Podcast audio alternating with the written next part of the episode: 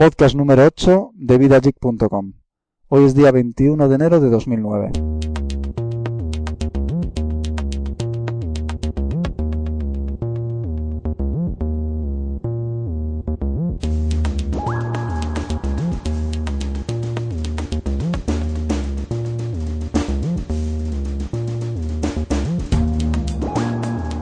...2009 ya. Y feliz año nuevo. Feliz año nuevo, un poco retrasado a todo el mundo. Feliz año nuevo a todos. Hoy estamos los tres aquí. Muy buenas a todos, yo soy Antonio. Y Jaime, por aquí. Y Paco, pues al otro lado también. Bueno, pues nada, nos hemos retrasado un poquito en este podcast entre las navidades y la perrería que nos caracteriza. Pero bueno, ya estamos aquí otra vez con todos vosotros, o los que estéis, y sigáis allí. Al- alguien hay, alguien hay, que ya me han dicho por ahí que nos escuchan.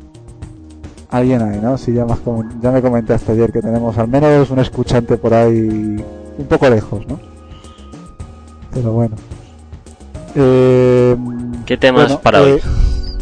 ¿Qué temitas hay por ahí? Cuéntanos un poquito, Jaime. Pues siguiendo con nuestro modo de noticias monográfico y tal, pues vamos a comentar un- cuatro noticias, tenemos ahí preparadas. Eh, como siempre hay alguna de Apple, pero bueno. Y en el monográfico de hoy vamos a hablar de un tema que ya la gente debería de ir empezando a mirar, que es el de preparar las vacaciones. Tanto si son para Semana Santa o para verano, pues vamos a hablar de, de cómo usar Internet para preparar esas vacaciones, sobre todo si son por Europa. Búsqueda de hoteles, vuelos, eh, encontrar recomendaciones de otros viajeros, sobre guías, eh, pues todas esas cosas que, que siempre vienen bien, eh, pues aprovecharnos de Internet para, para que nos cueste menos y nos haga mejor las vacaciones. Y después en trucos, eh, trucos recomendaciones tenemos ahí un par de cosas, ¿vale? Una aplicación Spotify, ¿no? Que es, ya hablaremos de qué va, y una que se llama Growl para MacOS X que, está interesante. Y de series, recordar un- unas cuantas series que hemos nombrado, un par nuevas que habrá y que bueno, ya las comentaremos en su apartado. Eso es lo que tenemos para hoy. Muy bien. Pues nada, pues si te parece empezamos por las noticias. Vamos a ver, eh, la primera que tenemos es que además a Jaime no le va a gustar nada, por lo que me imagino, porque el mercado de Android va a crecer y van a empezar a permitir aplicaciones de pago. Entonces, bueno, mm, yo no sé si recuerdas que comentaste en su día que Android, pues el mercado de Android no iba, vamos, el Android Market este que hay, ¿no? Que es eh, lo, lo que sería el equivalente a la App Store, pero para Google Android. En su día comentaste que solamente iba a haber aplicaciones gratuitas y ahora hay aplicación, va, a haber aplicaciones de, pago también.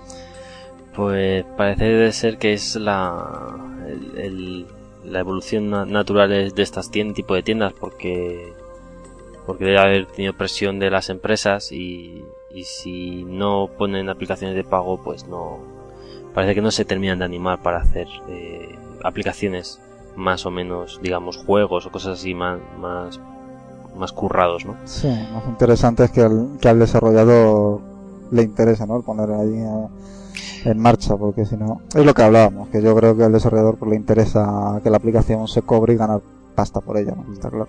Hombre, si esto ayuda a que bajen el mercado de, de App Store y de los iPhone, pues oye, me alegro, ¿eh? Me alegro. ¿Por qué le tienes tanta manía al iPhone? Porque no tengo uno, tío, no tengo uno. Porque no quieres tener uno. Porque es muy Deberías caro. de Deberías de comprártelo ya, tío. Es muy caro. En fin, en fin, tampoco es tan caro, pero bueno. Eh, además es rentable, ¿eh? Es rentable. Es rentable. Si te pones a hacer aplicaciones, sale rentable, yo creo. Ahora mismo es un mercado por explotar tan grande que yo creo que es muy rentable. Así que bueno, te tendrías que poner a ello, Jaime. Bueno, Pero bueno, no vamos a hablar más sobre ese tema que ya te lo he dicho muchas veces. Yo tengo algo que decir. Jaime, cómprate un iPhone, tío. me voy a comprar otro, el, el que va a ser el iPhone Killer. El- El que vamos a nombrar luego, luego El ¿no? iPhone Killer. Tampoco me parece mala idea porque, bueno, ahora lo comentaremos. Otra noticia. Otra de más para, Para mí darte en también. la boca Joder, también. no voy a poder hablar. ¿Qué ha pasado? Cuéntanos. Pues en la Wikipedia han llegado a los 6 millones de donaciones. Eh, me confundo con mis palabras. Han, han conseguido llegar. Les ha costado, ¿eh? Les ha costado. A ver eh, si al menos les duran esos 6 millones de dólares más de un año. Y, y bueno, eh, felicidades un poco a todos los que han aportado ahí su, su granito porque han hecho que, este proyecto que es la Wikipedia que la usa tanta gente y es tan útil y además de alguna forma estamos mm, digamos mm, archivando todo el conocimiento humano esa es la intención eh, ahí se va quedando guardado ¿no? para, para el futuro así que bueno eh, lo han conseguido Y la pregunta es, ¿cómo lo han conseguido? O sea, ¿ha sido solamente a, par a, partir de particulares, de empresas? Pues han seguido el mismo modelo que hace ya un par de años. Es decir, ellos pusieron un anuncio en, en su página web, eh, en la parte superior, pues diciendo como que abrían el periodo de, de donaciones. Entonces, eh, Mm, sí que hay un gran número de donaciones particulares, pero sus importes son muy bajos. Son entre. Hay gente que dona hasta un céntimo, que es como, por favor, solo querías aparecer en el log de donaciones porque un céntimo. Y bueno, lo normal son 5, 10 euros, dólares. Hay gente que dona 30, 50. De vez en cuando veías alguna más grande de 100, ¿vale? Porque todas las donaciones que se van haciendo aunque sean anónimas, van apareciendo los precios, ¿no? En los listados. Y, pero sí que había unos donadores importantes eh, a nivel de empresas que a lo mejor te donaban burradas, a lo mejor eran 10.000 dólares, cosas así, ¿eh? de golpe. Y algunas personas así de renombre famosas también han donado cantidades importantes. O sea que no son solo los 6 millones de personas, de, si pudiéramos decir, bueno, particulares. De, de, dólares. Sí, son 6 millones de dólares. Habrán sido menos, supongo pues siempre es un poquito más de personas. No, claro, claro, es decir, no son 6 millones de personas, y son dólares. ¿Ahora todo ese dinero lo van a invertir o qué van a hacer con ello? A... No, no se invierte, realmente es que mantener todos los servicios de Wikipedia y bueno, Wikipedia es la, no es solo la página de Wikipedia, es la Wikipedia Foundation, mantiene Wikimedia. Wikimedia Foundation, eso, mantiene varias páginas. Está la Wikipedia, es la, lo que sería la enciclopedia, pero también tienen el, la que es como diccionario, tienen una que es como libro, que es Wikibook, eh, tienen como varias, varios proyectos, ¿no? Como pues mantener todos los servidores encendidos, mantener el personal que, digamos, cuida de que esos servidores estén funcionando 24 horas al día, y todo eso pues tiene unos costes elevados. Y como no hay ningún otro ingreso que no sean las donaciones, pues digamos que este dinero va, va a parar a financiar exclusivamente el proyecto, el mantenimiento del proyecto, no hay una inversión directa. La verdad es que, hombre, el proyecto más gordo es Wikipedia, evidentemente, pero sí que tienen otros por debajo que, que también son interesantes. Mm. Así que bueno. Bueno, y otra cosita más. Pasando de Wikipedia, vamos a la noticia del iPhone Killer. Que puede ser el iPhone Killer. Vamos, el iPhone que te vas, vamos, el iPhone. El teléfono que te vas a comprar, ¿no? Según comentas. Eh, a ver cómo sale, a ver cómo sale los precios y, y bueno, eh, Me gustaría a ver si sale, porque, bueno, la vamos a comentar rápidamente. Es el móvil presentado por Palm la semana pasada. Es el Palm Pre. Y, y básicamente es un, un, teléfono muy muy parecido a, a, los tipos iPhone porque tiene pantalla multitáctil, eh, tiene un teclado, tiene una interfaz muy intuitiva y bueno, eh, una cosa antes de que siga, que pases a hacer una reseña, es que yo no estaría tan seguro que lo vayan a sacar porque Palm ya lo ha hecho más veces, saca una cosa nueva en el mercado y después echa atrás. Lo digo por el Palm Foleo, que iba a ser como una especie de ordenador muy portátil, los, como estos portátiles que están sacando ahora de bajo costo, y al final lo han cancelado. Digo, o sea que, a ver, yeah. yo, yo supongo que por la buena pinta que tiene este, este proyecto no lo cancelarán, pero la fecha de lanzamiento hay mis dudas tengo de que a ver si es realmente el primer semestre de, del 2009 o no. No, yo sinceramente creo que sí lo van a sacar y, y que lo van a sacar este año y que sacarán también algo para el mercado europeo. Porque ahora mismo el modelo que han sacado utiliza una tecnología que se llama EVDO, eh, que solo está disponible creo que en Estados Unidos nada más. Y, con y solo Sprint, bajo ¿no? determinadas compañías, solo con Sprint. Mm. Entonces, bueno, supongo que sacarán luego un terminal 3G y bueno. Eh, yo la verdad que es un terminal que me ha sorprendido muchísimo. me ha gustado mucho, mucho como es, sobre todo más que a nivel, más que a nivel estético, a nivel de sistema operativo. El sistema operativo mm, creo que casi está por delante del iPhone. Es un sistema operativo muy avanzado, muy bien hecho, muy bien implementado en el teléfono y trae unas nuevas ideas que dejan al iPhone un poco por detrás. Entonces sí que me parece un terminal muy, muy, muy interesante. Además, el hecho que estábamos hablando antes en, antes de empezar a grabar el podcast, eh, han pensado en el terminal muy mucho para los desarrolladores, ya que eh, se desarrolla en él utilizando tecnologías ya conocidas como, como es HTML, JavaScript y CSS. Y claro, eso hace que eh, sea muy accesible a, a la gente que desarrolla, cualquier persona que sepa hacer una página web más o menos de- de- decente o 2.0 debería de saber eh, desarrollar para, para este modelo de teléfono. Pero bueno, si habéis comentado vuestras dudas que esas tecnologías a lo mejor os parecen un poco cortas, ¿no? Mm, Yo tengo una pregunta. Mm, Como el iPhone, por ejemplo, ahora mismo tiene la carencia de que no puedes tener flash a la hora de visitar una página web, ¿el Palm podría tener flash? No han o- dicho nada con respecto a Flash, la verdad que no se han pronunciado en ese aspecto. No lo sé. En la presentación que hicieron del Panpre eh, invitaron a alguien de otra compañía. Fue Yahoo, ¿no? Eh, invitaron a alguien de Facebook, Ah, de Facebook.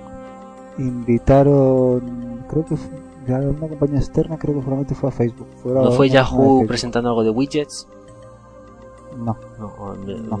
me estoy confundiendo entonces de, sí. de, de presentación. Vale, vale. No es que me suena que presentaron, o sea, que sí puede ser ahora que comentas Facebook. Digo, a lo mejor a- a- eh, al presentar, cuando presentan un producto, si aparece cualquier otra empresa, digamos que le está dando ahí un enlace de, en plan partner que, que digo, pues si, hay, si es algún, yo que sé, a lo mejor es Adobe o alguna de esas, pues entonces Facebook se está, se está incorporando a, a- está con lo de Windows 7 y también ahora con lo del Palm. Sí, no, Facebook está integrándose mucho en, en todo, todo lo que Todo, puede, sí, sí, la sí. verdad es que, es que sí. Es que además eh, han sacado un concepto muy interesante en la Palm Pre que lo llaman Synergy, que lo que hace es unir eh, todos tus contactos. Tú imagínate que ahora mismo pues tienes contactos eh, guardados en la memoria del teléfono, tienes mm, amigos en Facebook, tienes contactos en el trabajo, etcétera, ¿no? Pero muchas veces tienes el mismo contacto en muchos sitios. Es decir, me tienes a mí en tu agenda, me, me tienes a mí en Facebook, o me tienes a mí en el trabajo, lo que sea, ¿no? La misma persona. Entonces, Synergy lo que, lo que hace es darse cuenta que es la misma persona y cuando tú buscas esa persona en la agenda o en algún lado, digamos que ves toda la información referente a esa persona directamente. O sea, tanto si es de Facebook como si es de... En fin, en un mismo punto. sería un móvil Mi avanzado, por decirlo de una manera, ¿no? Sí, no, no. Tipo- El sistema operativo es, es una pasada. es una pasada y está, vamos, sinceramente yo creo que está por delante del, del iPhone ahora mismo. Y en cuanto a la tecnología, yo Pero tiene que salir primero antes de estar por encima, ¿no? tiene que llegar al mercado. tiene que salir, tiene que salir, está claro. En cuanto a la tecnología que utiliza HTML, JavaScript y CSS, eh, tener en cuenta que todas las aplicaciones que se presentaron, eh, es decir, todas las aplicaciones que van integradas en el teléfono, la aplicación de correo, la- el navegador web, eh, todas las aplicaciones que hay eh, ahora mismo en ese teléfono corriendo, están hechas en HTML, JavaScript y CSS.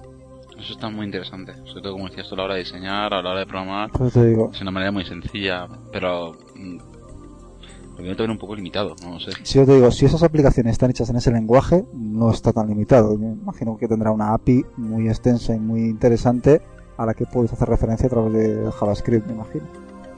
Imagino que utilizarán HTML y CSS para la presentación y JavaScript para las referencias a... Pero programar esto en entorno tipo, pues, pues ya, ya programar una página web, o Jaime, o tú cualquiera, eh, se ponga, eh, darles tu un blog de notas y te, te Sí, diseña sí. la aplicación así, o van a sacar una aplicación... Hombre, no sé si sacarán algún, Habrá que compilar, algún no habrá que de compilar. No, imagino que sí que habrá que compilar, seguro. Vamos, digo yo. Sería lógico, si, tienes que- si está código fuente ahí, digo yo que se compilará. No lo sé. Pero vamos, imagino que sí. Imagino que sí.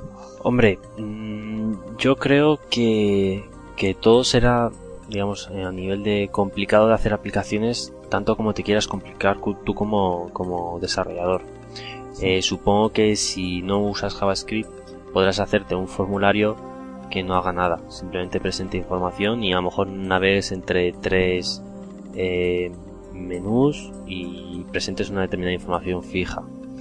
Pero en JavaScript es un lenguaje de programación, aunque a veces lo infravaloramos, eh, no deja de ser un lenguaje mm, casi completo. Porque, bueno, hay algunas cosas que son un poco ineficiente, pero las cubre con otras cosas. Entonces, eh, de hecho hay compiladores de JavaScript para movidas raras. Creo que había alguno para, no sé si para bytecode de Java o para o para el de .NET, o había algún proyecto que hacían cosas así muy raras, un compilador de JavaScript que compilaba a, .NET.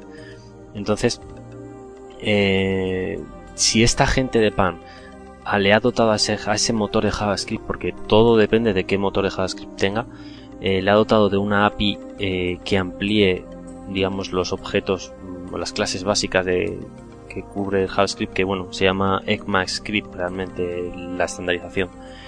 Y si, si le han ampliado esa API y que te permite hacer llamadas, a lo mejor una clase que sea eh, teléfono y que te permita hacer llamadas, otra clase que sea no sé, multimedia y que te permita hacer reproducciones o, manejar archivos multimedia, vídeo, sonido o cosas así, pues eso es tan potente como cualquier otro lenguaje de programación. Yo donde le veo un poco las pegas es en, la, en cuanto a, rendimiento del dispositivo, que a lo mejor eh, interpretar HTML y pasarlo a una aplicación de ventana del terminal, ahí van a, no sé cómo lo habrán hecho, ¿no? Pero, pero como no le hayan cuidado mucho, van a perder una potencia que si hubieran hecho a lo mejor un lenguaje mm, pues como en el iPhone que es Object-C compilado directamente a código máquina eh, a lo mejor no hubieran necesitado o meter tanta CPU como han metido en este caso creo que han metido una CPU bastante eh, potente o que pudieras ejecutar muchas más aplicaciones simultáneas sin, sin demorar el rendimiento yo imagino yo imagino que se compilará la aplicación a pesar de utilizar HTML, imagino que tendrá un compilador que todo eso que has hecho generará algún código máquina para esa para ese equipo. Pero vamos, yo estoy casi convencido de ello. Pero aunque compiles, eh, también tienes que tener en cuenta que cuál, es decir, si tú compilas, si tú programas en C, que el lenguaje de por sí es muy parecido al código ensamblado en el sentido de que tú le vas diciendo al ordenador casi lo que tiene que ir haciendo, eh, la compilación es muy eficiente y entonces el resultado es un código muy parecido a lo que tú querías hacer. Sin embargo, si tú presentas un HTML con un JavaScript embebido por ahí entre medias y un CSS, tiene que interpretar todo eso y generar un código que mm, el resultado no tiene nada que ver con el origen en cuanto tú no le has dicho cómo quieres hacer el proceso. Entonces tú no, no puedes hacer optimización. Eh, depende de lo bueno que sea ese compilador. y, claro, el compilador es muy genérico. Por eso venía mi duda de hasta qué punto puede ser mejor que el iPhone en tema de desarrollo de, aplicaciones, ¿no? Hombre, sí que es verdad que la CPU que le han metido, al parecer es una CPU que es la primera vez que va en un dispositivo móvil. O sea que... Habrá que ver, porque ahora también se comenta, Intel ha sacado el nuevo procesador de, doble núcleo para, para teléfonos móviles. ¿Pero te refieres al Atom? Sí. El Atom, bueno, yo porque, bueno, es que el Atom es muy genérico también, es un procesador, es muy, es muy tocho, pero le, están usando en, CPUs de portátiles. que también lo pueden meter en dispositivos móviles, no digo yo que no. Lo, lo, estuve leyendo, de hecho, mientras estamos hablando voy a buscar la noticia, porque es, es curioso también. Bueno, lo dejaremos para el próximo podcast, lo del, ah. lo del Atom. Sí, hablaremos sobre ese tipo de cositas. Vamos a pasar a otra noticia esta es la noticia de Apple, evidentemente una habría que haber al menos. Esta pasará rápido.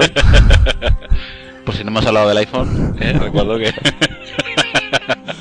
y bueno, esta la verdad es que para la comunidad Apple no le ha sentado nada bien, eh, aunque bueno, yo sinceramente eh, no es que sea tan maquero en ese aspecto, pero bueno, sí es algo extraño al menos, ¿no? ya que ha pillado a todo el mundo de sorpresa el que Steve Jobs haya anunciado que se va a coger una baja médica de seis meses, al menos hasta junio. Entonces, bueno, mm, mandó una carta eh, al equipo directivo de Apple comunicando que, pues eso, ¿no? Que como su, el tema de su salud todavía estaba siendo un rumor y estaba causando distracción y tal, pues que decidía tomarse una baja médica durante seis meses y, y le iba a pasar la batuta durante este tiempo a su compañero Tim Cook, creo recordar que era. Y, y bueno, entonces no sabemos ahora, pues claro, el, el día que eso ocurrió, la bolsa se desplomó. Bueno, se desplomó. Tampoco fue una Apple barbaridad, pero bajó bastante, bajó. No hay que olvidar que Apple es, bueno, el símbolo de Apple, digamos, es Steve Ah. Jobs, que desde el principio eh, el precursor y que siempre la cabeza, ¿no? Sí. La cabeza de Apple. No, está claro, claro que Steve Jobs es una figura muy importante en Apple, pero quizá demasiado importante, ¿no? Como para que estas cosas pasen. Ha- Has dicho la palabra mágica. Es una figura. Eh, Steve Jobs es un símbolo de Apple, pero el ingeniero que realmente programa las aplicaciones no es Steve Jobs. Entonces, la gente no tiene que tener tanto miedo a que Steve Jobs se tome unas vacaciones. De hecho, Steve Jobs no es el dueño, no es el, el que manda, es, es un- supongo que será una, una junta grande y tal. No sé qué manda, porque una vez que se separó de Apple perdió todos los poderes no, de no. Ahora, ahora no. Hace ya un montón de años y ahora mismo está como cabeza, como cabeza, pero de, Es una imagen. en- repre- representando a Apple. no, sí, no, eh. no. Steve Jobs, Steve Jobs no solo es una imagen mismo de Apple, ¿eh? Steve Jobs está marcando el rumbo de Apple totalmente, seguro. De hecho, de cuando, vale, le echaron de Apple en su momento, volvió a Apple y Apple Ujú. estaba en ese momento fatal, o sea, estaba en un momento crítico. Y Steve Jobs fue el que supo decir, hay que ir hacia acá y hacia acá se Sí, fue. sí, pero eso no implica que tenga que ser el que manda. Ahora, evidentemente él no va a decir, eh, hay que hacer esto y que hacerlo de esta manera. O bueno, No, hay no, que no. desarrollarlo de esta manera. No, no es el que va a estar picando el código. Está clarísimo. Lo que te quiero decir es que no es el presidente de la empresa, que no es el que, digamos, tiene que destruir a, a Jobs, es, es intocable y eso es mentira.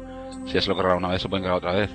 Pero vamos a ver, pero es, es el CEO de la compañía, el CEO es el presidente. Sí. Sí, Ah, el el presidente es, presidente. pero no, no tiene poderes absolutos. A lo mejor es a lo que se quiere referir, Paco. Es- eso es, eso es. Hombre, poderes absolutos no, no tiene nadie. Evidentemente hay una junta de, de accionistas y todos los accionistas dicen que el CEO se va, pues el, El CEO va. se fue. Claro, eso está claro, eh, como pasó en su momento, eso está claro. De todas bueno. formas, eh, yo entonces a, a lo mejor a lo que te refieres es que hubo un momento en la historia de Apple que de- debieron de decir, tenemos que sacar un producto nuevo, deberíamos sacar un producto nuevo. Y, y alguien tuvo que decir, ¿y por qué no hacemos un teléfono móvil? ¿No? Entonces tú te refieres que a lo mejor es Steve Jobs el, el que da esa... ¿Y por qué no hacemos, no? Probablemente. ¿Y por qué no hacemos esto y de esta manera? ¿Sabes? Yo también pienso que, que siempre hay que dar un poquito de creatividad a la gente, ¿no? Y en Apple siempre se ha comentado que, que Steve Jobs es más bien cerrado y, y siempre es, bueno, entre las cosas que siempre se ha leído que es mm, muy autoritario, ¿no? Eh, a lo mejor también le viene bien a Apple un poquito de cambio, ¿no? De vez en cuando. Que sea un poquito unas nuevas ideas y Sí, el cambio tampoco viene mal, pero bueno.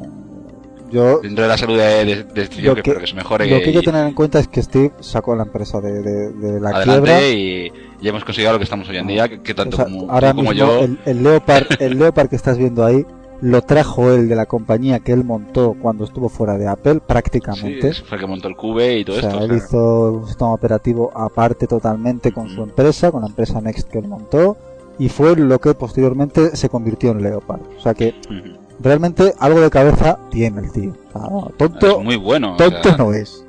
Tonto, tonto desde luego lo es. Y, nosotros o somos muy tontos todos los que nos compramos Apple. Ah, no, bueno. O tal, pero vamos, yo te digo que tampoco digamos que es una cosa que, como, que se no, una, no, evidentemente. una empresa en la, en la bolsa porque un señor eh, tal, o sea, porque hay muchísima gente trabajando detrás de, de esa persona que es el que le da las ideas al fin y al cabo a él para para, para y que son muy todo. buenos. Y hay que tener en cuenta también Claro. que esas personas que están ahí son las personas que Steve ha decidido que estén ahí ahora.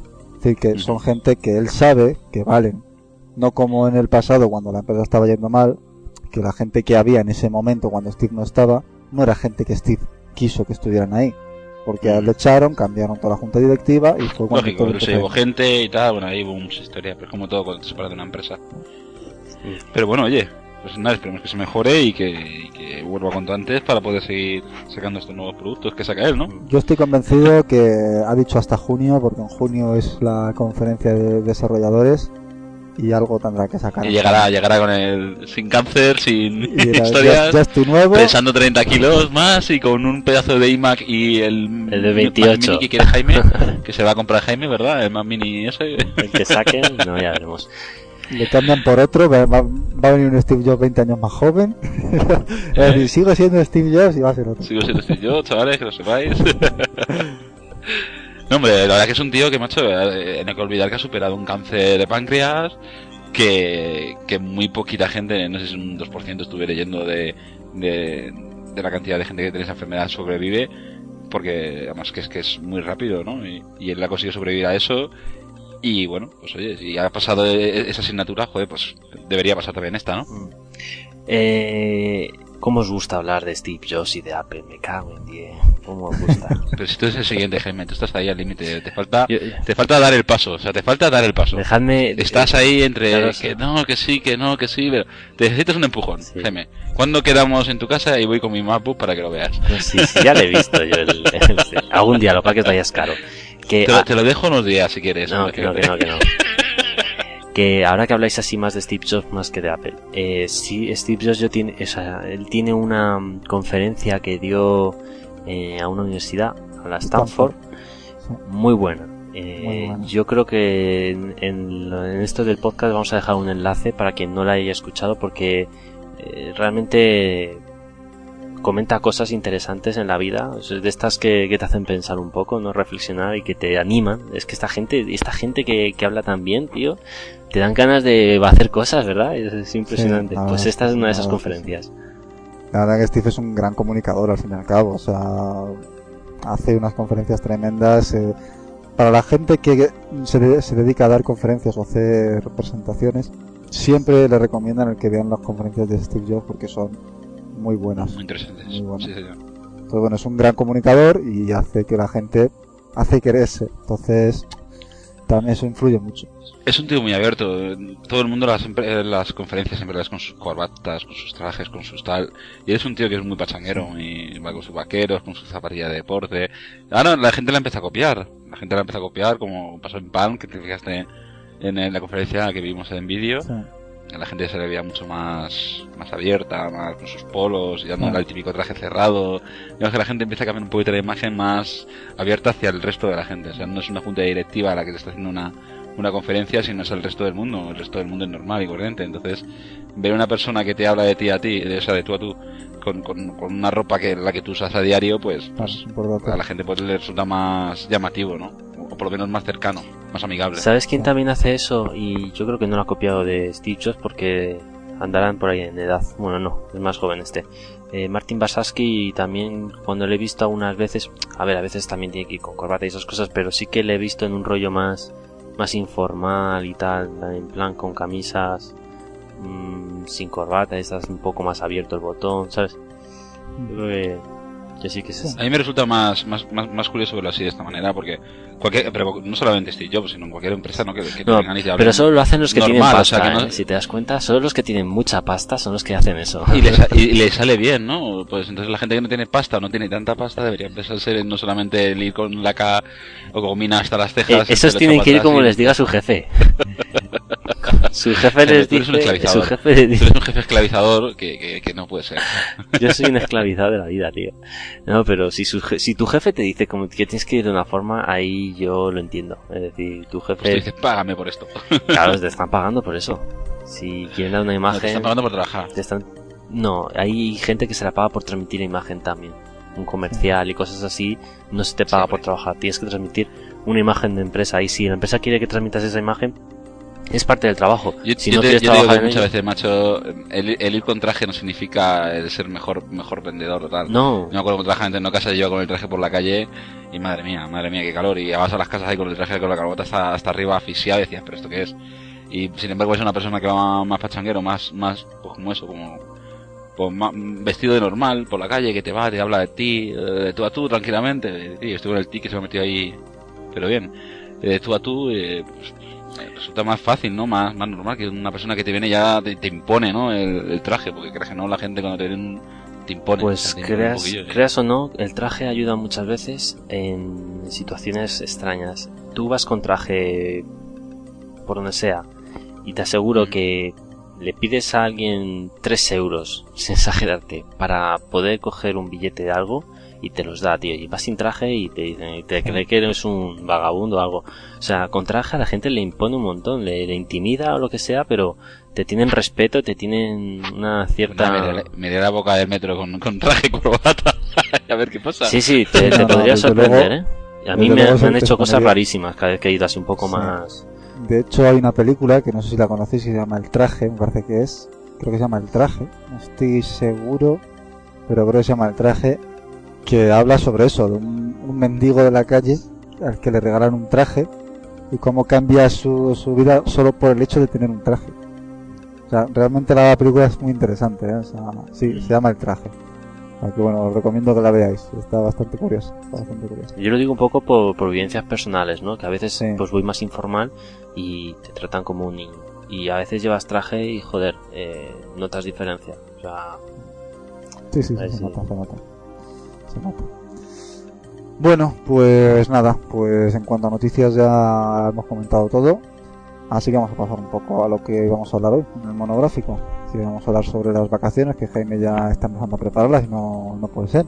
claro, yo me quiero anticipar para coger buenas ofertas, eso es lo que dicen, ¿no? Y ahora que estamos hoy un poco justitos, pues he dicho, voy a prepararlas ya. Entonces estoy ahí mirando un par de cosas y, y de mirar ese un par de cosas pues me surgió un poco el plantearos que habláramos de ello, a ver que vosotros tenéis más experiencia porque yo, bueno, en principio no he viajado fuera de España, así que no tengo ni idea de coger un avión, no tengo ni de reservar un hotel fuera, ni, bueno, ni dentro, no tengo ni idea de nada.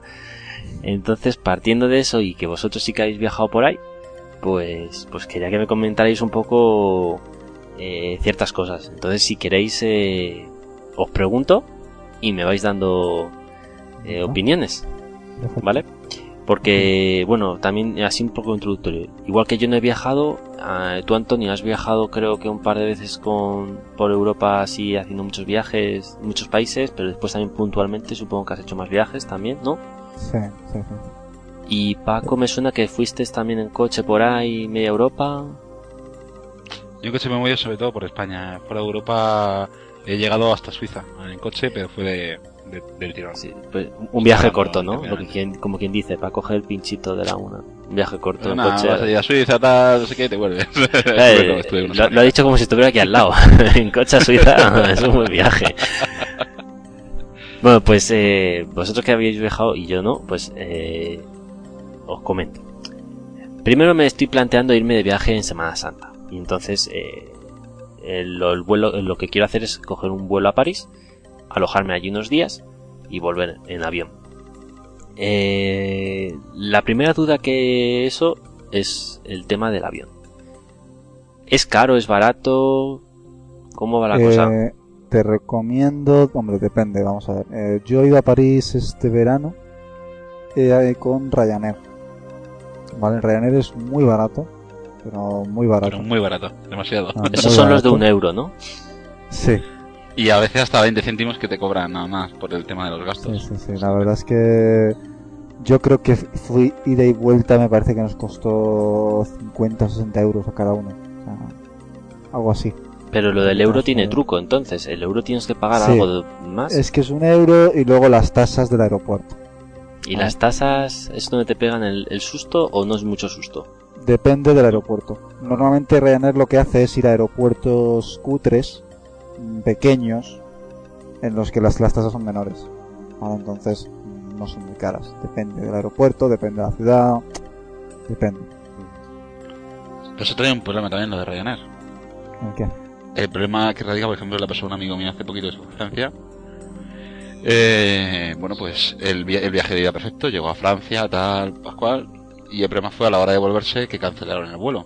Como cancelaron el vuelo, eh, tú no tienes, digamos, como si tú compras un vuelo con alternativa, pues con Iberia, tú compras, eh, el vuelo se cancela tal, pues te dan otro vuelo para que vuelvas. En realidad no te quedas allí y tienes que jugarte toda la vida para volver.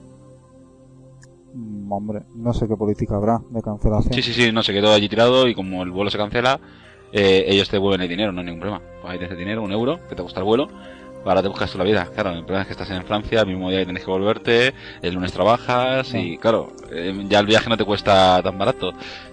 No es normal que pase, pero puede suceder. De hecho, a, este, a este compañero mío le pasó. Pero yo, por ejemplo, eh, estoy planteándome, después ya estar mirando, he mirado Ryanair, he mirado algunas compañías.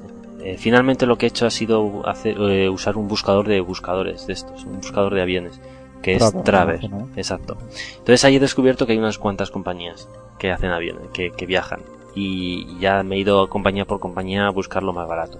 En este caso me, me voy a decantar por EasyJet.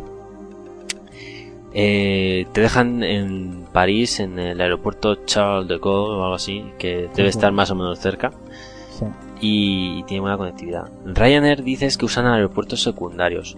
sí. Entonces puede pasarte que te cueste después más el transporte de ese aeropuerto secundario hasta la ciudad es. que quieres ir que la diferencia de haber cogido directamente un- una contra Eh, compañía más cara. ¿no? Hombre, vamos a ver, eh, te comento. Eh, Ryanair va a un aeropuerto que se llama Bo, Bo, Bo, o algo así, Beavois, se escribe, no sé cómo se pronuncia en francés. O sea, es- no es ni el Orly ni el otro No, que son los que tienen es- comunicación directa. Es el que está a 80 kilómetros de París. ¿Vale? Eso ya no es París, ¿eh? es que está, Ahí no sé si está en 80 o 70 y pico por ahí, ¿vale? Pero lo que hacen es que tienen un acuerdo con una compañía de autobuses que te lleva y te trae a París, a más o menos un sitio cómodo para que cojas luego ahí el tren o el metro, lo que sea, ¿vale? Y, y ya está. Ese trayecto, no me acuerdo cuánto nos costó, no sé si fueron 15 euros ida y 15 euros vuelta o algo así, aproximadamente. No es mucho, porque el, eh, coger un tren desde la- el aeropuerto, tengo entendido que del aeropuerto hasta París, del Charles de Gaulle este, eh, son 8 euros. O sea, que no es mucho más. más. Otro buen truco si te mueves por allí, por ejemplo, es la alternativa de un coche de alquiler, que también es una cosa curiosa. Ya, pero primero tengo que llegar a. París. Son 13, Claro, pero tú- 13 tú llegas a París y dejándote esos kilómetros y tal, y a lo mejor te vas a mover un par de días por París, por ejemplo, tres días. Alquilarlo directamente en el coche. aeropuerto. Exactamente, en el aeropuerto alquiles el coche y si buscas buenas tarifas, pues o sea, muy baratas, ¿eh? ¿Cuánto puede valer un coche de alquiler? Que eso tampoco lo he hecho nunca. Mm, bueno, a ver, yo ya no te puedo decir porque, bueno, yo trabajo en compañía de alquiler, pero yo siempre miro las tarifas para mí, para empleado, ¿no? Mm. Que es muy, muy baja. Entonces a mí, por ejemplo, me cuesta un coche de alquiler, pues no sé, 10 euros al día a lo mejor, pero claro, mm, no lo sé. En, en privado, mm, sí te puedo comentar, espérate, sí te puedo comentar. ¿Tú, Antonio, De has hecho, cogido? eh, comenta, me comenta. parece que te puede de un coche pequeñito, ¿vale? Te voy a hablar pues un coche muy pequeño, o sea, un Yaris, por ejemplo, o algo más pequeño, un Picanto, algo chiquitín. Que te gastes a lo mejor al día unos 20 euros, puede costarte. En Francia además que la, que la compañía francesa seguramente tenga mejores ofertas que aquí en España incluso. Y bueno, y aparte hay muchas más compañías que Eurocar, tienes Avis, tienes Her, tienes Valle, tienes un montón. Y a lo mejor por 20 euros al día tienes un coche de alquiler y es interesante también. Sí, 20 euros puede ser que te cojas un coche, dep- depende de la zona. En París igual es un poco más caro, porque París es bastante caro. Pero vamos, se podría ver. Yo no recuerdo en el aeropuerto este que te comento de Ryanair, que era tan, tan pequeño, pues que no sé, qué es lo que había. Pero bueno, eh, no sale muy caro. Mira, estoy mirándote así ahora a bote pronto. eh, te saldría 180 euros aproximadamente. El No, no, más pero 180 barato. euros, seis estamos hablando de un coche muy grande. Seis días. Seis días, y eso es que estoy viendo que es. Es un Citroën C1. Un C1 no es muy grande. No, no, es que la foto que tenía aquí de la visión que tengo de Antonio parecía más un Picasso. Son 30 que un- euros al día. Mm. O sea, tampoco es caro. que sea... Bueno, No, pero es caro, pero a ver, así me anda bote pronto. Si tú lo miras mejor, Sí. te aseguro que lo encuentras mejor. precio. hombre, yo para París tampoco te recomiendo que te, compres, que te pides un coche porque luego el tema de aparcar va a ser la locura. A mí me ha parecido No. que tiene un buen sistema de transporte público. Bueno, no sé si será muy público, pero entre el metro, Tiene y el metro, RER ese, yo creo que Sí. tiene buena comunicación. Entonces, Sí, sí. Ya he conseguido mi vuelo de avión con EasyJet, ¿vale? Mm, ¿Cuánto, tre- ya, ¿Ya lo has reservado con EasyJet o no? No, lo voy a reservar, pero ya más o ¿Qué menos está cuesta mirada fecha. aproximadamente? El de ida me cuesta 30 euros Sí. y el de vuelta me dan el palo de 100 euros, porque es justo en la Semana Santa el día peor, pero es que tiene que ser ese día. Entonces, bueno, el peor día eran 180 euros. ¿Y con Ryanair cuánto te costaba? Con Ryanair no lo he mirado. ¿Y ¿Qué fechas son? Pues míralo. Del 5 al 11 o algo así. ¿De abril? Sí. Míramelo tú, mientras yo sigo el hablando. Ryanair también tiene el problema de que no siempre para todas las fechas posibles y por haber, Antonio. O sea, Sí, no, ya, ya, fechas bueno. ellos y... Del 5 al 11 te En saldría... EasyJet tengo tres vuelos diarios. No, aquí Ah, tienes quizás, uno al eh, día nada más. Ahí solo tengo Uno uno al de- día. Entonces ahí me cuadra muy bien porque voy justo cuando tengo que hacer el check-in en el hotel, me voy, cuando hago el check-out puedo darme una vuelta todavía por allí y cogerme el avión por la tarde, sabes que me viene muy bien en horas. Aquí te costaría eh, para esas fechas del 5 al 11 86 euros. Pero claro, luego súmale eh, 13 y 13. No, eso es el total, 86 Ah. euros con tasas. Pero luego Ida y el vuelta, ¿no? ida y vuelta. Pero luego más el desplazamiento que tendrías que hacer en el autobús, que son 13 ida y 13 vueltas, son 26 euros más. ¿Y las tasas? 112. Eso está incluido ya las tasas. Son O sea, son 15 80. euros ida más tasas y 30 euros vuelta más tasas. Ujú, vale. Uy, pues no está nada mal, No, 85 está euros bastante bien. ¿eh? de 80 Te da que euros pensártelo, míratelo, porque, vale, no te pones una hora en concreto, tienes que moverte y tal, pero el horario- 85 euros, eh, El horario es muy malo. El de Ry- Ryanair es un horario malísimo. sí. ¿vale? Porque es un horario malo. O sea, tienes que salir de Madrid a las 5 de la mañana. Quería salir un 5:50. poquito más tarde. Yo tenía pensado en torno a las 8. Para, Ya- para llegar allí a las a la- 10. madrugar, ¿eh, Llegas allí a las 8. El caso tuyo es no madrugar. Normal, normal. No apetece madrugar nunca. Mm. Hombre, también es la cosa del hotel, ¿no? Que llegas a París con todas las maletas y que antes de las 12 no te dejan entrar en el hotel y es una historia. Ahí has nombrado otra cosa que también os quería comentar. Tema de maletas. Tengo dos, dos alternativas. Una es facturar y otra es no facturar. Voy a intentar hacerla de no facturar. Y entonces os No quería preguntar. Si no facturo, además de que tengo que madrugar una hora menos, lo cual se agradece, mm, me ahorro la posibilidad de que me puedan dañar o perder la maleta y además me cuesta más barato el billete. Eso es una cosa. si facturo, hasta, todo- hasta 20 kilos te vale igual el No, billete. No, no, no, vale en menos. Ryanair y en EasyJet te cobran. Lleves lo que Vale, lleves. en Ryanair sí es sí, ¿no? Vale, vale, es lo que no- Entonces eh, te ahorras una cantidad de dinero, no tienes que hacer facturación, con lo cual tienes que puedes llegar más tarde. eh, cuando llegas allí no tienes que esperar a las maletas, o sea me parece muy interesante. Pero la pregunta es, el equipaje ese de mano, eso cuando dicen equipaje de mano, ¿yo qué puedo meter ahí? Es Vale, decir, ese es el tema. Eh, eh, ten cuidado porque depende de las compañías. Con Ryanair son un poquito estrictos. Yo lo que hago siempre es, tengo una maleta eh, que cumple los tamaños estándar del aeropuerto para equipaje de mano. Eh, creo que sumando los tres lados no tienen que sumar más de 55 centímetros o algo así. No recuerdo mal, más o menos, algo así. Eh, y no debería de pesar más de 15 kilos. ¿vale? Yo generalmente llevo algo que pesa más y bueno, no ponen demasiada pega, ¿vale? Pero sí, sí te recomiendo si puedes eh, llevar solo equipaje de mano. Sé que para ti será fácil, pero normalmente para las mujeres es más complicado. Tendré que ceder mi hueco. O imposible. Entonces, Hombre, yo ahí Bueno. tenía pensado ir, eh, en el caso de equipaje de mano, ir como una cebolla. si algo no cabe, lo llevo encima y ya lo volverá a quitar. sí, ya, no, pero en teoría, sí, no, eso sí, si puedes llevarte encima cosas, sí, vas el abrigo encima. Vas no a, sé. vas a, vas a por el store, vas a pasar a empezar a pitar y vas a empezar a quitarte cosas y la policía va a decir, bueno, este que lleva aquí. No, sí, yo la verdad que te recomiendo el que vayas con equipaje de mano porque primero te ahorras el que te lo vayan a perder, te ahorras eh, el dinero que te cobren y te ahorras tiempo a la hora de facturar al principio, vamos, o de, entrar al avión y cuando bajes del avión, bajas del avión y ya está. No tienes que esperar a que salgan las maletas, ¿vale? Con lo cual te vas del aeropuerto. ¿vale? Y eso también es muy importante, vamos, yo creo que ahorras bastante tiempo. Claro, entonces yo lo que tenía pensado es llevarme como hará buen tiempo y tal, ya más o menos. eh, pues joder, no tengo que estrenar un modelo cada día y meto una pastilla de estas de para lavar ropa, por si quiero lavarme algo y ya está. Eso es un poco lo que tenía pensado. Entonces tengo que tirar por maleta de mano, por lo que me estáis comentando. Pues me lo, voy a plantear bastante. Yo creo que en la medida de lo posible, inténtalo. Es que si imagínate que llegas allí y te pierden el equipaje, que a lo mejor solo te pasa en un 1% de las veces, pero te pasa y es que te han chafado todo el viaje, toda la, ilusión y todo. Entonces eso es un riesgo. Y bueno, pues ya tengo entonces billete, ya tengo compañía, he conseguido a través de Travel el vuelo más barato. eh, además estas páginas como EasyJet y tal son muy interesantes a la hora de reservar porque yo pongo unas fechas y entonces él me saca toda la semana de ida y toda la semana de vuelta, es decir, todos los precios de todos los viajes, con lo cual en el último momento puedo decir, ah, pues mira, este me sale más barato, ¿no? y, y- y bueno, no tienes que, es muy cómodo de buscar el vuelo más barato, o sea, están, digamos, pensado para encontrar la forma más económica de viajar, siempre que tengas una cierta flexibilidad en, en horario y en, días. Y ya estoy allí en el aeropuerto y necesito un hotel. ¿Cómo, cómo encuentro un, hotel o algo donde alojarme? ¿Qué, qué hago? ¿Dónde, me, dónde duermo? ¿Qué, ¿Qué alternativas hay? Pues hay varias alternativas, depende principalmente de la comodidad que quieras tener y el dinero que te quieras gastar.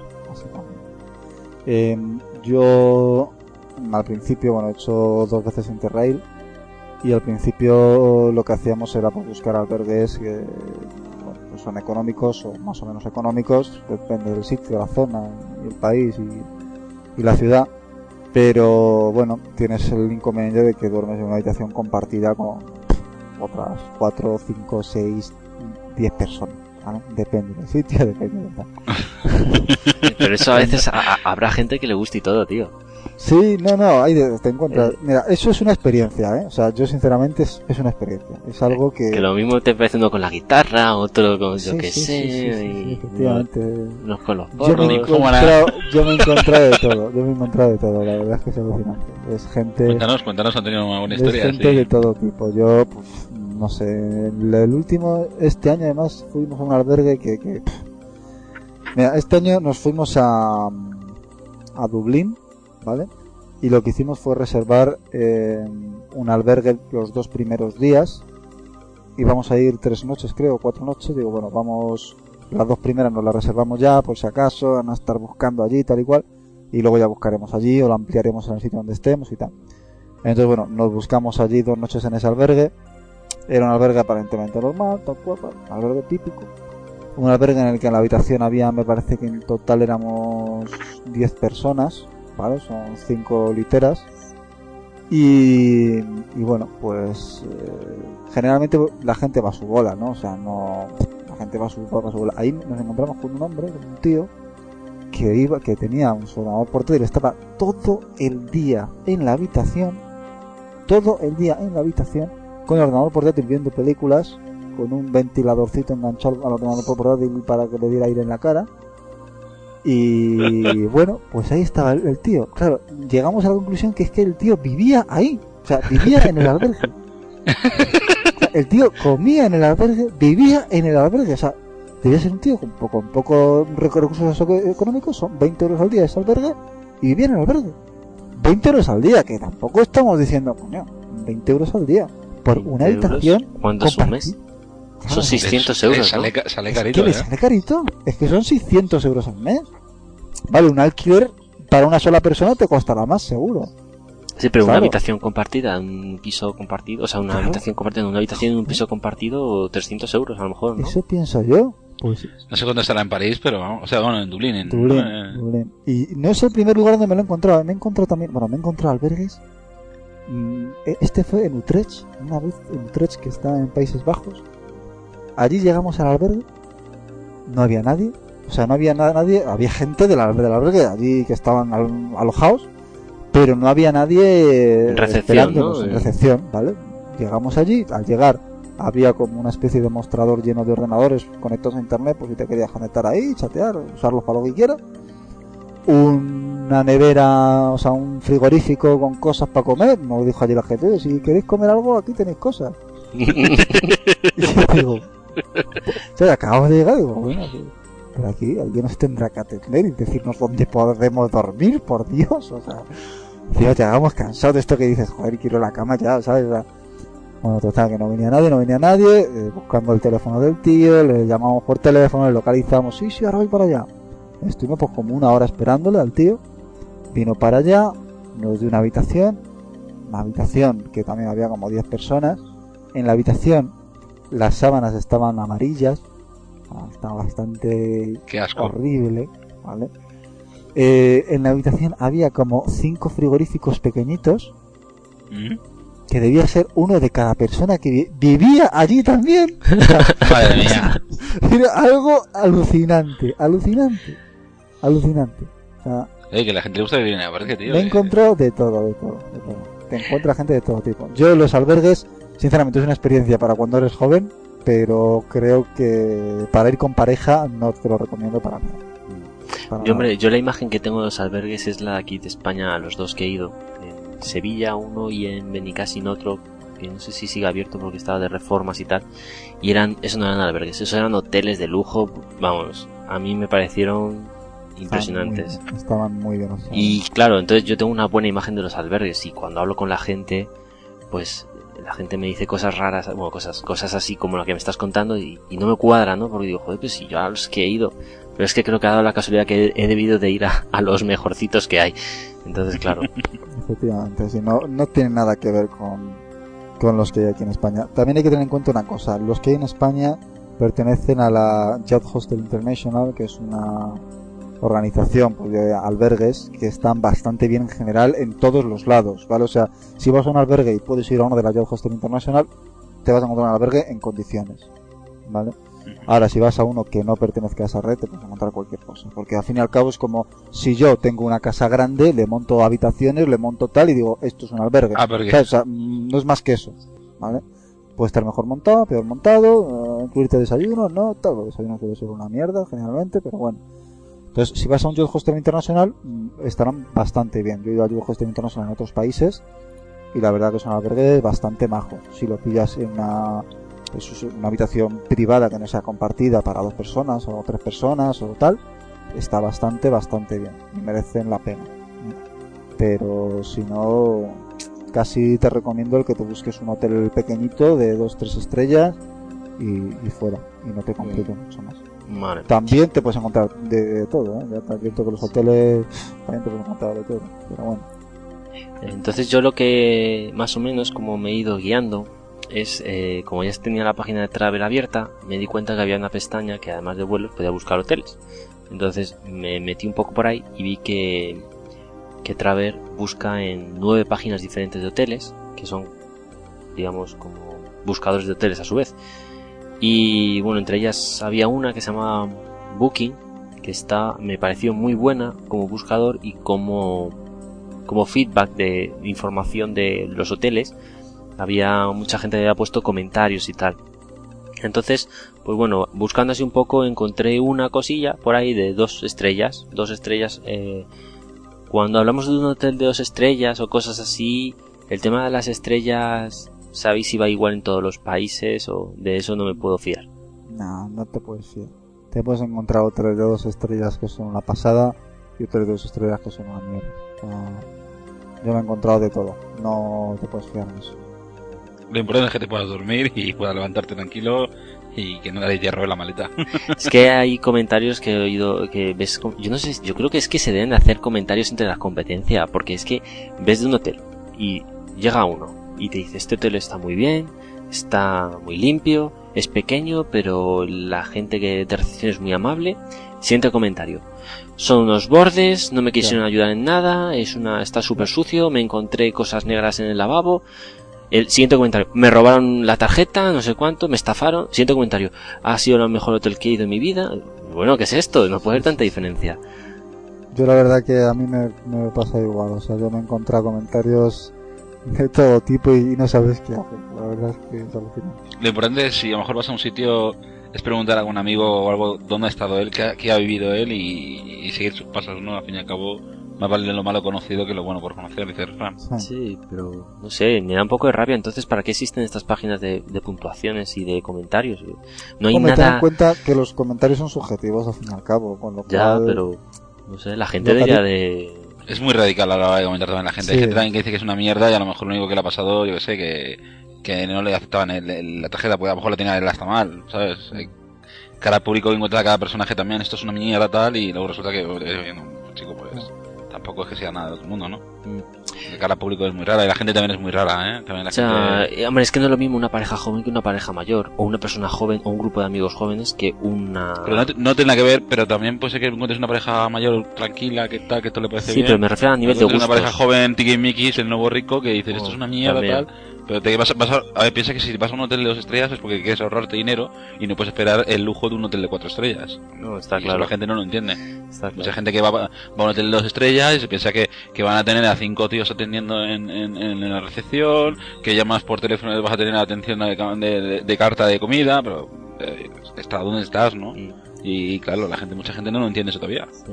Pues eh, es que después también, según estábamos el otro día preparando un poco el podcast, que estaba hablando con Antonio, que no estabas, eh, le comenté una cosa con lo de las estrellas y se quedó impresionado en cierta forma. ¿Sabes dónde hay un hotel de dos estrellas aquí? ¿Qué me vas a decir? Ese no es de dos estrellas. Que no sé, bueno, no sé si lo conocerás, ta- porque todo el mundo lo conoce, pero nadie lo conoce. Yo no sé qué pasa con, con ese hotel. en la Nacional 2, ¿te suena a ti algún, El algún hotel de dos estrellas? La nacional de el Zouk. El Zouk. Eh, eh, claro, pero es que lo de las estrellas es muy relativo. Claro, pues Claro, es de pero dos es que, estrellas. es que es eh, por el tipo de edificio, es, un- es una nave industrial, no es Claro. un edificio creado que tenga la posibilidad de tener, sí que por dentro es un lujo y que posiblemente sea mejor que cualquier otro de cuatro estrellas que haya por ahí. Claro, tiene piscina, Pero sauna y jacuzzi es- y garaje privado. Es que, es que a la hora de otorgar estrellas necesitas unos- unas cosas mínimas y el TOC no lo cumple. Yo creo que sí. O sea, lo que no cumpla eso Exteriormente no lo cumple, por ejemplo. Es una nave industrial, Jaime. Tiene forma de nave maravilla. industrial, pero, No, pero Es que es una nave industrial. Vamos a ver. Lo que pasa es que luego lo han reformado y lo han dejado de lujo, ¿no? Pero eso, es- eso Sí, es... sí, es una nave, el edificio es una nave. Y claro, a lo mejor pues lo que dice Paco, que no cumple una serie de características que debería de pero si tiene en hasta restaurante o ser bueno, no sé si tiene restaurante como Mira, tal, pero yo tiene te, yo, te comento. Yo te comento. Eh, por ejemplo, ¿te acuerdas que mi padre trabajaba en un hotel? Eh, en Madrid, en Castellana, ¿no? Cusco. Y ahí, pues bueno, pues las estrellas se entregaban a, me lo estuvo contando, eh, las estrellas se, entre- se entregan a, a diferentes hoteles. Hay, hay hoteles que pierden categoría y hay hoteles que ganan categoría dependiendo del tipo de infraestructura que tiene creada, ¿no? Por ejemplo, en el, en el hotel que trabajaba mi padre, si no hubieran reformado el exterior y el interior del hotel, hubieran perdido una estrella. Y perder una estrella es grave, claro. Yo Y- pensaba que era un poco más por estamos hablando de un edificio muy grande. ¿Cómo? Yo creí que a lo mejor era por un tema de impuestos, que a lo mejor cuantas más estrellas, más impuestos tienes que pagar de alguna forma. Tienes que pagar más impuestos, está claro. Y, y tal, a lo mejor tiran, prefieren te tener menos estrellas para ahorrarse dinero en impuestos. Hay gente, como- hay gente que es verdad que hay hoteles que no les interesa ampliar eso por, por, por, por, por- por los precios de las habitaciones, por una cosa mínima, que a lo mejor pues, al hotel no le interesa subir de estrella, ¿vale? Pero mm, que te bajen de estrella también puede conseguirlo, y eso a lo mejor no le interesa al hotel y tienes que reformar. Mm, No olvidemos pues eso, que, que normalmente los, los hoteles de cuatro estrellas para arriba, bueno, incluso de tres estrellas son todos edificios cuanto menos llamativos, o una cosa que digamos es un edificio, no es una nave, Bueno, ¿vale? Y, y entonces, por ejemplo, dos estrellas de aquí es equiparable a dos estrellas de París. ¿Qué pensáis? Yo no estaba en París, entonces, o sea, estaba en París, pero no, no recuerdo. O sea, hace muchos años yo estuve en un hotel pues, era de cuatro estrellas. Ahora, No había dinero. no, la que pasa que, bueno, lo bueno tiene un padre que trabaja de hoteles, entonces eh, mejor que eso no va a tener nada. ¿Sabes? Favores entre hoteles, eso se llama favor entre hoteles, Jaime. Cuando eres jefe, jefe macho, tienes te vas a un sitio que te dan la habitación gratis y el que viene de, de París para Madrid tiene habitación gratis en Madrid, eso sí. Hay enchufes Entonces, ahí entre medias. Está bien. Eso es, eso es, estos son suyos. Luego en calidad de hoteles ya a la hora de personal no, no, no, no, la verdad es que nunca he sido de hoteles, a mí yo siempre he sido más de casa rural. Yo sinceramente creo que no son comparables los de España a los de a los de fuera. Creo que los que te vas a encontrar en España de dos estrellas van a ser mejor que los que te vas a encontrar en París, por ejemplo. Aquí en España es que está muy bien el tema de los Sí. hoteles, la verdad. Eso hay que reconocerlo. Hombre, a un hotel de, cuatro- de tres estrellas, a lo mejor es un poco más caro que lo que parece, pero, pero la verdad es que, es que está muy bien. es una de las empresas más importantes, la del turismo aquí en España. Entonces en algo se tenía que notar. Sí. Bueno, Claro. Aquí los hoteles están muy bien. Pues entonces al final me he decidido por, por un hotel de dos estrellas, que está en todo el centro de, de París, porque me parece que va que París hay que verla mochila en mano y andando, ¿no? Supongo que hay tantos monumentos y tantos sitios, y supongo que esto es eh, equiparable a cualquier ciudad ah, europea, ¿no? Que es, como quien dice, mochila y pasar el día pateándote la, la ciudad. Pateando y mucho metro, porque bueno, lo bueno que tiene París también como Madrid, que tienes metro y, y te va a los sitios importantes, entonces no tienes que estar, digamos, andando tanto o tal. Sí, hombre, si tienes mm, posibilidades económicas no quieres ir a lo más barato, porque claro, el metro cuesta dinero, está claro. Yo tenía pensado en hacer siempre las idas andando para, al fin y al cabo, tampoco, no solo quiero ver los monumentos, quiero, quiero vivir la ciudad de alguna forma, es decir, andar por las calles, eh, ver los barrios, la gente, o yo qué sé. Y entonces al, barrio, al barrio rojo. tenía pensado ir andando a los sitios y a la vuelta venirme siempre en metro o algo así. Es la, lo que había No, pensado hacer, para no tener que hacer la vuelta también andando. Entonces, hace ya muchos años.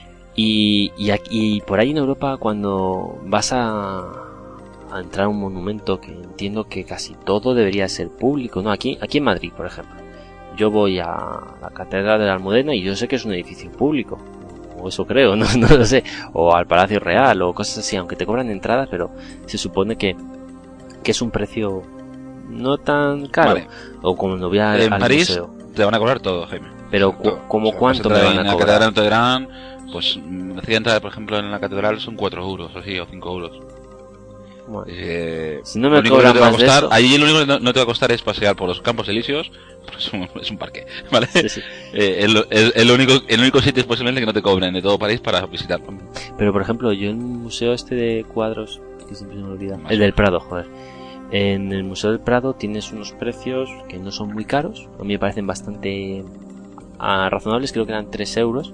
Si eres estudiante es menos aún, y si vas más tarde de las 7, de 7 a 9, es gratis. Y si vas los domingos creo que también es gratis. O sea, me parecen unos precios pues que invitan a ir. El Louvre, el. Louvre me voy a asustar. ¿Qué creéis? Yo creo que sí, es como todo, ¿no? Son Es carillo. de los sitios más, más importantes de, de- de París, entonces... Es carillo, pero vamos. Aprovecha. Tienes que ir. No, sí, sí, No te queda más remedio. No, olvi- no olvidemos que París es, es mucho más caro que España. O sea, bueno, Francia en sí es mucho más Yo caro. me acuerdo que hice una foto, mira, la, voy a, la voy a buscar porque no recuerdo exactamente cuánto fue. Nos tomamos un café y una Coca-Cola. Un café y una Coca-Cola de grifo. ¿eh? ¿Vale? De garrafón, ven llamada aquí en... Al lado de Notre Dame. Y le hice una foto al ticket. ¿Vale? Porque me quedé alucinado. Entonces, no me acuerdo cuánto fue. Pero lo voy a decir ahora mismo que estoy viendo aquí el álbum en el iPhoto. Aquí lo tengo. ¿Vale? 8,70. Está bien, ¿no? Está barato. está mal, ¿no? Está ¿Con IVA o sin IVA? 8,70 y se ve en la foto, Paco lo está viendo desde aquí, Sí, sí, un sí. café con leche, normalito y corriente, de taza. Con dos azúcares. con dos azucarillos, Eh, dos sí, azúcares, sí, eh, ¿no? eso también. Tuvieron el detalle de poner dos azucarillos. Y un vaso de Coca-Cola de grifo, que es como un vaso pequeño, o sea, un vaso pequeño. Más bien pequeño. Más bien, lo estoy viendo que es prácticamente del tamaño del café. Sí, sí, o sea, vaso pequeño. O sea, que vas a llenarlo mucho y vas demasiado. 4,50 el café, 4,20 la Coca-Cola. Y, y encima creo que tienes está puesto por ley que los establecimientos pueden cobrar un 10% en propina, ¿no? Mm, Directamente en factura. Algo de eso he leído por algún lado. No sé Puede si es Francia o es algún otro lado. Que directamente en la factura te ponen propina, 10 por- as- pueden cobrar hasta... Hay una cantidad de porcentaje, no sé si es el 14, hay una cantidad que ya está estipulada, que no Yo pueden cobrar más de eso. El tema de la propina. La propina normalmente no lo entregas tú lo que tú crees conveniente por los servicios empleados. Esa es la idea, pero en algunos sitios debe ser que no, que, que ya... Ah, te- no, no, mira, yo sé que mi servicio es cojonudo y mira, vas a pagarme 10 euros porque sí, ¿sabes? Y dices, hostia, madre mía. O sea, Está bien, está bien. Y y entonces ya, ya he pasado los días en el hotel, me he pateado todos los museos y, y entonces un viaje de estos, ¿por cuánto, por cuánto sale? Ya es la, la, la, la pregunta final, ¿no? Ya resumiendo, ¿cuántos Pues soléis sale. gastar en, en los viajes que hacéis a Europa? Hombre, vamos a ver. Varía, de- varía mucho de cómo vayáis, entiendo, Ah. entiendo, pero algo, algo así, eh, ciudad, calcula cuántos días, cuántos días vas. eh, seis. No, yo he hecho el cálculo días. que me va a Y costar. tienes que desayunar, comer y cenar. Sí, yo le he echado a mil Pues mira, euros por persona en este viaje. Un, un, un, un café, un café, o sea, Sin tomar son cafés de unos- 5 unos- euros. Nah, yo creo que no vas a llegar a los 1000 euros, ¿eh? ¿No? Yo creo que no. Me voy a poner ese tope un poco por tirar por lo alto, no injusto, pero... Yo creo que no vas a llegar a los 1000 euros. Hombre, depende luego las cosas que hagas, que tal, que te muevas, no sé qué. Pero vamos, yo creo que no vas a llegar a los 1000 euros. Hombre, Seis días, eh, igual, son seis días, cinco noches. Seis noches, Seis noches, o sea, siete, siete días. días. Eh, yo creo que igual es demasiado, ¿eh? Puede yo creo ser, que igual es demasiado. puede ser. En tres días te has visitado la ciudad, los sitios importantes por lo menos. Tres, cuatro días estás ya viendo, y luego el resto de los tres días ya sería en plan... días, igual vas a tener que pensar cosas que hacer porque va a ser mucho quizá, ¿eh? Ten en cuenta que un día entero es eh, Disneyland. Ah, vas a ir a Disneyland Ah, también. bueno, vas a Vale, Disneyland, entonces, un día entero en Disneyland, no, en Disneyland yo diría dos Disneyland días. Podrías ir dos o tres días perfectamente. Porque un día no te has visto todo Disneyland, ya te lo digo yo. De hecho, Y yo te digo que yo fui cuando yo tenía 13, 13 años, que estamos hablando de hace ya, yo a, Dis- fíjate, yo a 15 Disneyland años. no he ido. Yo a Disneyland- Yo sí estuve hace ya un porrón de años, no tenía menos. Yo no he ido, sí, 12 o 13 años pero sí yo. que es verdad que por lo que me han dicho que te recomiendan incluso coger la entrada para dos días. Claro, la entrada ya cuesta una pasta, no sé cuánto costaba, pero cuesta una pasta. 30 euros Ah, 30 es la euros. de un ¿sí? día. ¿Solo 30 euros? La de un día. Pues tampoco es tan cara. Donde lo miré, creo que sí. Lo único que te digo, que dentro para comer sí es caro. Claro. No, sí. hay bocadillos o cosas, no sé, a ver cómo lo hacemos. Pero eso necesitas por lo menos un par de días. Bueno, yo te digo yo que sí, un par de días mínimo, Jaime. por eso, si no, no por voy- eso son siete no días. Vale, por eso son siete días el viaje. Entonces no, sí. entonces sí, entonces, sí, sí. me cuadra. Si vas a ir a, allí, sí, sí que me cuadra más. También te recomiendo, imagino que lo tendrás en cuenta, que vayas a Versalles. A ver la, el Museo de Versalles, no, el Palacio de Versalles y los, y los jardines. y- tam- Y ahí, ahí tienes me han dicho día. que hay una torre o algo así por ahí. Una torre Torre de hierro, ¿no? sí. Sí. Esa, esa... no, Ah, yo pensé que lo habían tirado ya. es la torrecilla, la vas a ver de, de todos los ángulos que quieras. En Tú espérate que lo vea algún talibán y ya verás lo que dura allí. También tendrás que Eh, subir eh. a la torre. ¿Es verdad que te cobran según subas más o menos? Sí, sí, sí. Sí. Y no es lo mismo entrar de día que entrar de noche tampoco. No, no, el precio es el mismo de día que de noche. Eh, De noche, no, yo no, fui, son- era más caro de noche. Pero te cobran, creo que son 20 euros. Me parece que eran 20 euros. No estoy seguro, macho. La memoria que tengo es, es pequeña. Pero vamos, te cobran, no sé si eran 12 quizá, para subir hasta. Creo que eran 12 andando, subir hasta la segunda planta. Y. Y, y en ascensor, o sea, solo se puede subir en ascensor hasta arriba, hasta la cúspide, ¿no? Hasta, la, hasta arriba del, del todo. Y hay dos modos de subir. Puedes pagar de golpe y subir desde abajo hasta arriba, o puedes subir andando hasta la segunda y coger el, el ascensor en la segunda y subir a, a la, a la cúspide. Es más barato hacer eso, evidentemente. O sea, Pero también más paliza. Sí, bueno, subir andando mm, es, un, es una pelicilla, pero vamos, tampoco te vas a morir, ¿eh? O sea, eh, hicimos una foto también a la cantidad de escalones, creo que había 700 escalones, me parece. No, ¿Contaste qué? o, o- o menos, espérate, no, o 300 y pico, espera. ¿Contaste escalones? No, Como- van, van, están contados, o sea, quiere decir, eh, cada escalón va numerado. Mm, Cada X escalones te viene la numeración del escalón. Y le hicimos una foto. Aquí estamos subiendo. Dan, dan, dan. Ah, no la tengo yo. Esa foto la va a tener Amparo. No tengo yo. Pero vamos, eh, 300 y Bonito pico fácil, ¿eh? Eh, es una, una subida, pues bueno, te va a costar poquito y tal. Vas a llegar con la lengua un poquillo fuera, pero vamos, que tampoco te vas a morir, ¿eh? Yo te recomiendo que, que subas a la segunda. Yo he ido dos veces a París, las dos veces he subido a la segunda planta, no he subido nunca hasta arriba. Por dos Mm. cosas. por Uno, vértigo. no, no, vértigo no. Uno, el precio me, me, me parece un poco exagerado. Realmente no creo que se note tanta diferencia de las vistas que hay en la segunda planta a las vistas que hay desde arriba. Y dos, eh, hay unas colas tremendas, tremendas para coger el ascensor y subir hasta arriba. Entonces ya tienes que esperar bastante para subir andando, porque ya la cola es bastante grande, como para hacer una cola tan grande para coger un ascensor. O sea, no- sinceramente no me apetecía.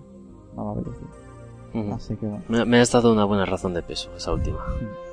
A mí las colas no me gustan mucho, Las pero bueno. colas, yo no las aguanto, tío, no, no- no puedo. Soy incapaz. Y ese es un poco el viaje que tengo pensado para Semana Santa. Y no sé Muy buen viaje, ¿eh? si también quería comentaros otro viaje alternativo que también estoy pensando, pero este ya le tenemos que comentar muy rápido. Este ya Sí. tiene que ir a toda Ya- ya velocidad. llevamos un buen rato de, de- de grabación. Sí. Hemos visto cómo, cómo hacer un, organizar un viaje. Hemos eh, Traver para, para buscar vuelos y hoteles en buscadores. Es decir, Traver no busca directamente en hoteles, sino busca en buscadores de hoteles, con lo cual es un También- metabuscador. También has utilizado Traver para buscar en, en los hoteles. Sí, para buscar al menos algunos hoteles. Después, eh, el hotel en el que me voy a alojar no lo encontré en ningún lado. Lo encontré en una página rarísima que era hoteles específicos de, de París, que ibas dándole por distritos y ahí sí que están todos los hoteles. Eh, no me acuerdo la página si eso la ponemos en los enlaces por si a alguien le interesa, pero ahí es que están todos los hoteles de París, pero de verdad. y, y bueno, lo encontré ahí. Entonces, bueno. Pero sí que me vino muy bien para, para descubrir que existían otros buscadores de hoteles como Booking y ver un poco los comentarios. Y después, en cuanto a comentarios, también me basé en otra página que se llamaba Trip. A ver si te suena Trip Advisor. No, Sí, Trip Tri- TripAdvisor. TripAdvisor. Pues esa página me pareció muy interesante a la hora de comentarios porque eh, me dio la sensación de que era independiente, un poco más independiente que las demás. No es directamente un buscador de hoteles, sino también te da la posibilidad de buscar en buscadores, pero son solo comentarios, se basan principalmente en los comentarios y en la popularidad de los diferentes eh, hoteles. Entonces, bueno, me gustó, me gustó el... Son las dos, porque después estuve viendo más y no me gustaron los sistemas que tenían de comentarios, o había pocos, o no eran muy específicos, o había algunos incluso que no podías escribir, que debe ser que rellenabas un cuestionario y entonces la información que te daban eran simplemente puntuaciones, y pues puntuaciones no te llenan, no sé. Y eso es un poco como, como lo he organizado. Y, así es como he encontrado el vuelo y eh, el hotel. Me he basado bastante en los comentarios para que me vaya a engañar y espero que me salga bien. Entonces, lo que estoy pensando para verano es hacer en vez de una ruta que a una ciudad, que es una opción, es hacer una ruta a múltiples ciudades. Entonces, está mirando el tema de Interrail. Pero, eh, mirándolo un poco, pues como yo ya soy un poco viejo, me cobran más. Y estoy empezando a ver que me parece que Interrail es un poco caro. No es una pena porque sí que lo veo como algo muy interesante, como que te permite mucha flexibilidad y libertad a la hora de, venga, cojo la mochila, me voy a Europa y me recorro media Europa y no sé dónde voy a terminar el día siguiente. Voy a ir cogiendo trenes por ciudades que me vaya apeteciendo y ya está.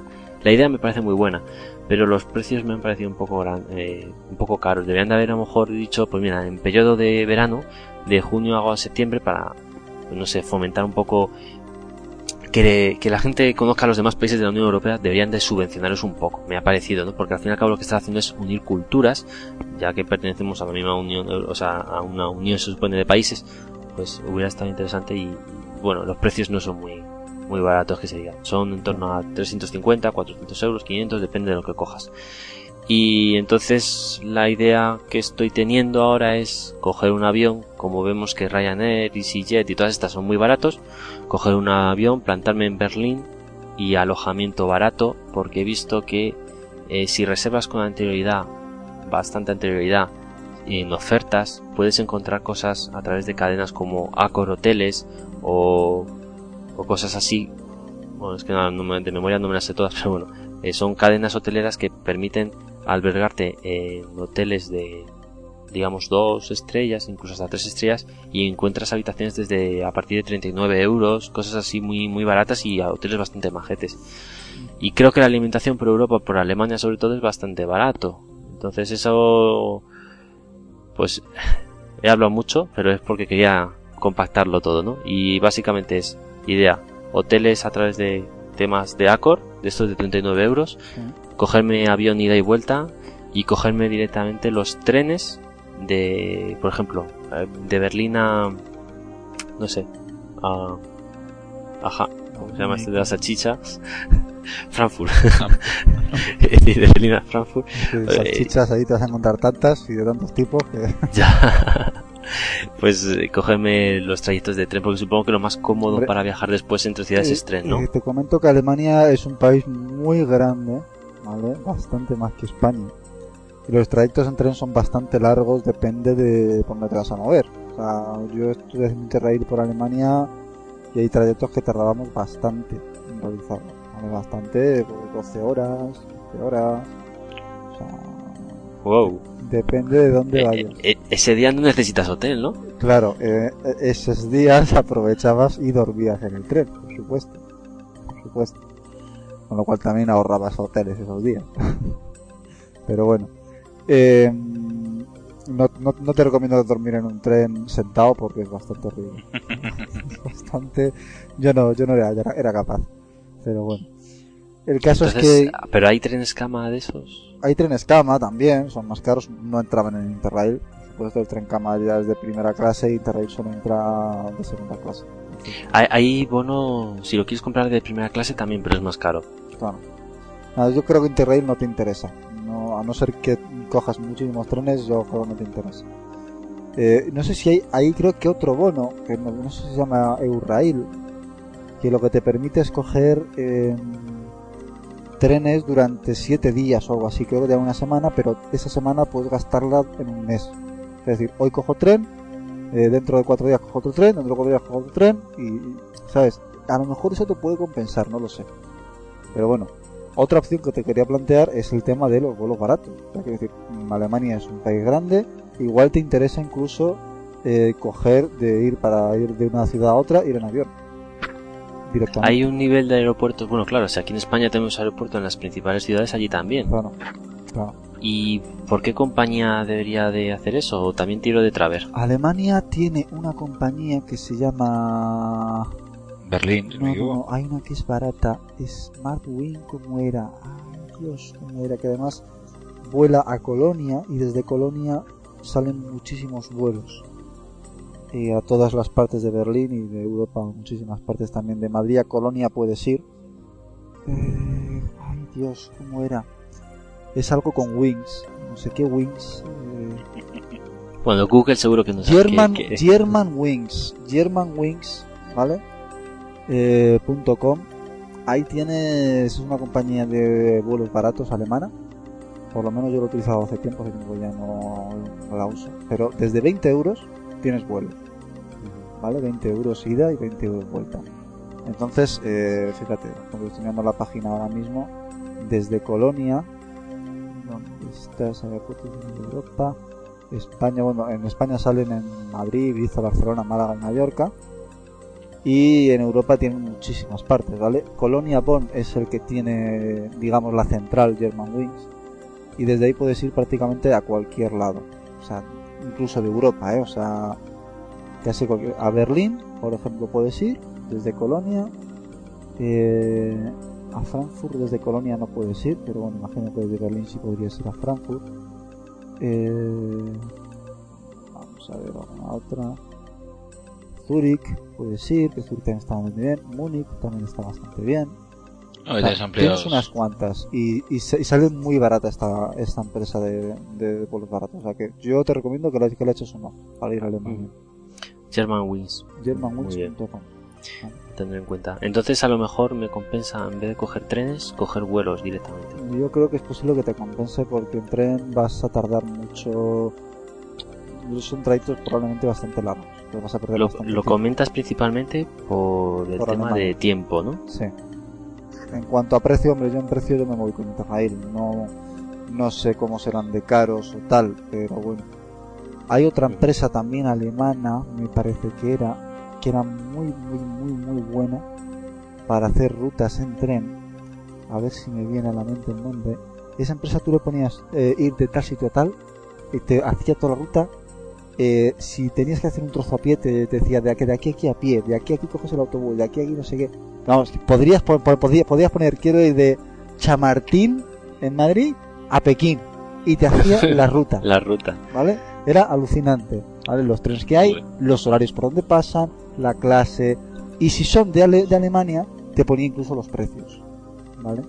Entonces esa estaba muy bien, que no recuerdo cuál era, pero bueno, me vendrá a la mente y la pondremos en los comentarios del podcast, porque es muy, muy buena para eso, ¿vale? Entonces bueno, te lo comentaré, te lo comentaré, ¿vale? Vale. Pero vamos a echar un vistazo a los vuelos porque yo creo que te puede ser interesante. Porque además es que si luego quieres ir a Países Bajos, eh, pff, depende de dónde empieces. O empiezas en Múnich y te vas acercando hacia hacia Países Bajos y tal, porque si empiezas por Berlín y tal y luego te alejas y otra vez volver, No, sí, y lo, lo he dicho, lo he dicho así un poco a voleo lo de las ciudades, pero la cosa es un poco en línea, ¿no? Porque si no, claro, es que no pierdes mucho tiempo. Mm. Y, y me falta un tema. Ah, sí. Un tema que, que, que parece que no, pero es importante. El tema del idioma. Ahí mm, tengo mis dudas.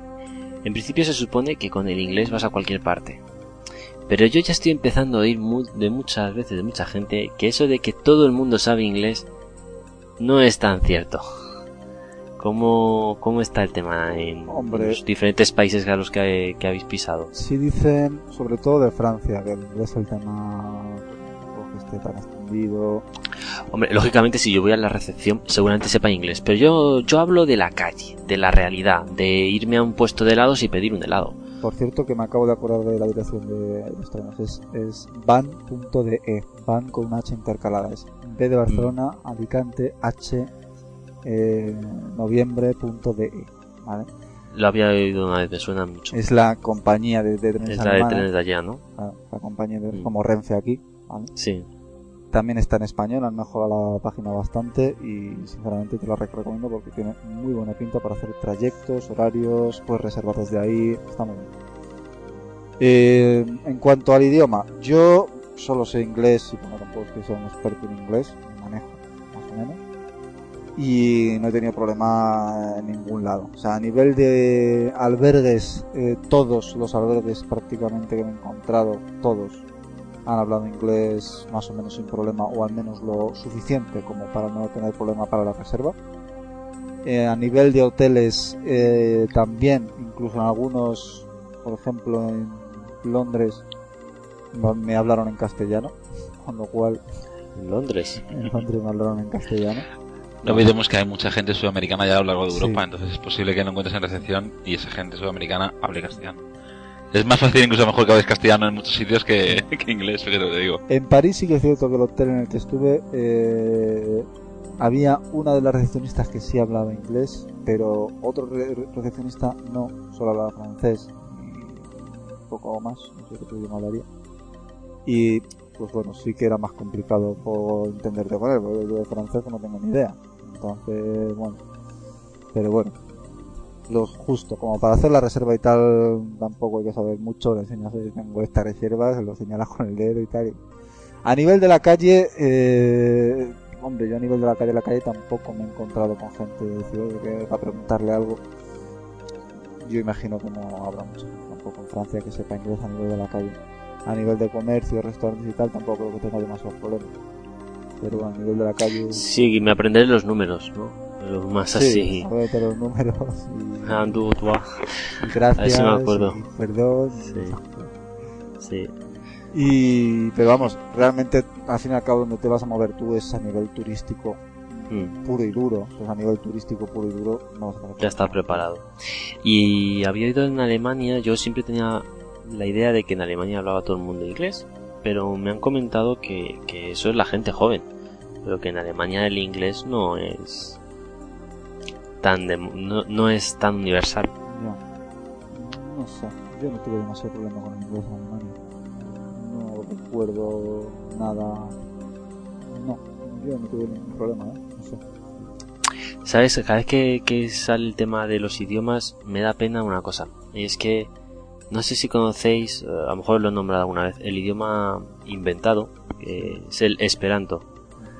¿Lo conocéis? Sí. ¿Paco lo habías oído alguna vez? Yo No, no, no. es, bueno, lo comento así. El esperanto es un idioma que se ha inventado, o sea, no lo inventó un doctor, de hecho creo que era polaco, y en el año 1800 y mucho, y basándose en, la, en el latín, en un poco los idiomas eh, eh, orientales y tal, pues hizo un idioma eh, muy sencillo de aprender, muy rígido a nivel de no hay irregularidades y entonces eso permite que lo puedas aprender. Dicen que en seis meses puedes aprenderlo para hablarlo bastante bien.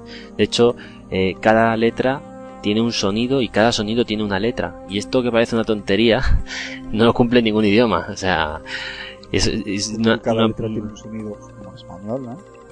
eh, el español es de los que más o menos eh, está bastante fijo, pero la V y la B yo las oigo igual Ah, y la V- H yo no la oigo. La V y la B ¿sabes? la pronunciamos igual. Sí, Y cuando juntas No la C y no la H, deberíamos, ¿eh? igual que la Y y la Y, no deberíamos de pronunciarlas igual, y, y la V y la B tampoco deberíamos decir igual, pero ya hoy en día se pronuncia. Ahí está. He hecho mucha equivocación, yo soy muy malo escribiendo y suelo escribir como hablo. Entonces, como hablo muy mal y escribo peor todavía, imagínate. no, pero nosotros todo el mundo se piensa que su idioma se lee igual que se escribe y se escribe igual que se, o sea, se habla igual que se escribe y se escribe igual que se habla porque es tu idioma materno, no te das cuenta. Pero, pero no, eh, tenemos muchas irre- irregularidades. No es tanto como el inglés, el inglés es, es mucho más, ¿no?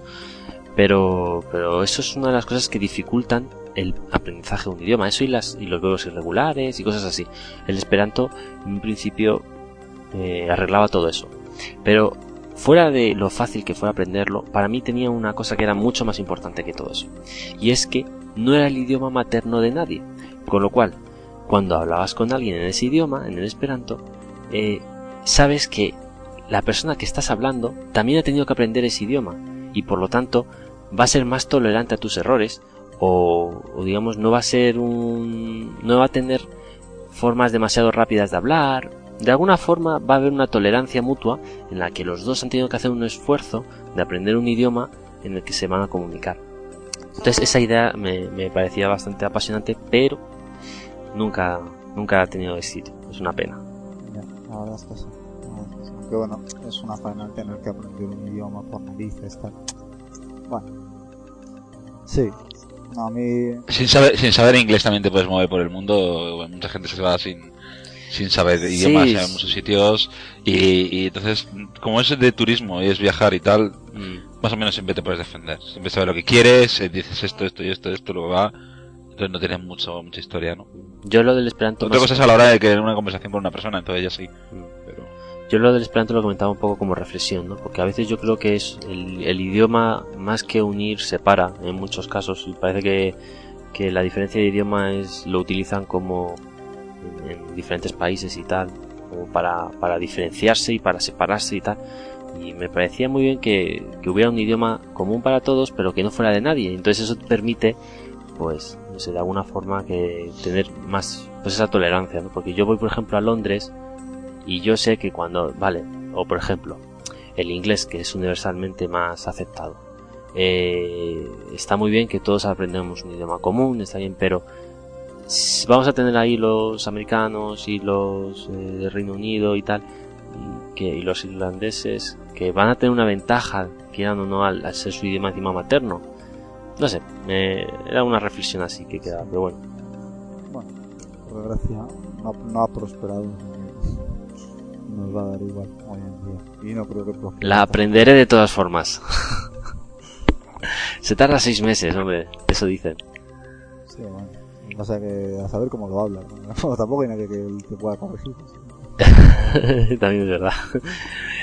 Y pues ya habéis hecho Como- mi, via- mi viaje. Como detalle, eh, Sí. en tren, Berlín a Múnich, son entre, depende del tipo de tren, entre 5 horas y media y 7 horas. Cuesta entre 100 y 130 euros. ¿Vale? En tren. Y en avión. eh, y en avión cuesta 48 euros y es una hora y 10 minutos. Eh, ¿Por qué existen trenes entonces? Bueno, los trenes tienen que seguir existiendo. Los aviones se Ya, pueden pero irán vacíos. No, no, no, no, sé, la verdad es que a mí el precio me parece bastante caro también. Sí, en el momento que te lo hagas tres veces ya has, Es has un- pagado el Interrail. Es un Intercity Express. tipo, también hay un regional. El regional es el más barato, pero por 100 euros me pasta. No sé, no sé, no sé si habrá alguno más barato. Estoy mirando y no parece que bajen de 100 euros. O sea, no- es curioso. Yo creo que te va a interesar más los vuelos. Pero como nota, al margen. Eh, pues poco más, ¿no? Ya no nos vamos a hablar mucho más. Sí, ya me habéis hecho el viaje entero. Ah, el viaje más o menos pensado. ¿Cuánto, ¿Cuántos días le tengo que dedicar a este de Europa? Si quiero ir a Alemania y Países Bajos. Uf, por lo menos 15 días. Sí, por lo menos. Depende de cuántos países quieras visitar. O sea, cuántas ciudades quieras visitar. Yo visitaría mínimo Berlín, Múnich, eh, Colonia, Colonia, que está interesante. Eh, Frankfurt. visitaría al menos también un campo de concentración en algún lado. Todo el mundo me dice eso, Sí. del campo de concentración. Yo creo que es importante el verlo. Es importante el verlo y darnos cuenta de la magnitud que, que tuvo aquello. Porque verlo así en la tele no lo Y no sé, por lo menos en Berlín bastante dos días, tres días, un par de días tres, dos, cinco. Que luego te vayas a Ámsterdam, te vayas a Rotterdam, te vayas a Brujas. Yo creo que Brujas 15 también. días, 15 días mínimo. 15 días Y en grupo, dos, cuatro, seis personas, ¿qué creéis que es mejor? para ir al albergue, 6 personas. Mucha gente, ¿no? No, sería Pero más barato. hoteles. O sea, no más barato, sino que en albergues, al, al conseguir habitaciones de, de camas y literas, es más posible a lo mejor dormir solo vuestro, el grupo que vais, que juntaros con más gente. No, pero ya no es solo por el tema de económico dormir, sino a la hora de...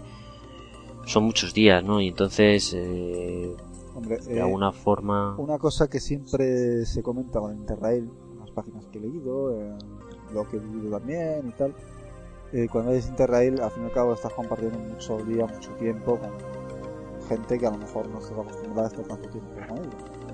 Entonces, pues, o es gente con la que tienes mucha confianza y tienes mucha amistad y tal, y la cosa pues se lleva bien, o pues pueden surgir voces, evidentemente, pueden surgir asperezas que pueden salir a la luz, no se sabían que estaban ahí, o bueno, se toleraban porque eh, os veis cada tanto tiempo y bueno, no pasa nada. Y una hora al día no hace daño, Claro. ¿no? Pero 24. Efectivamente.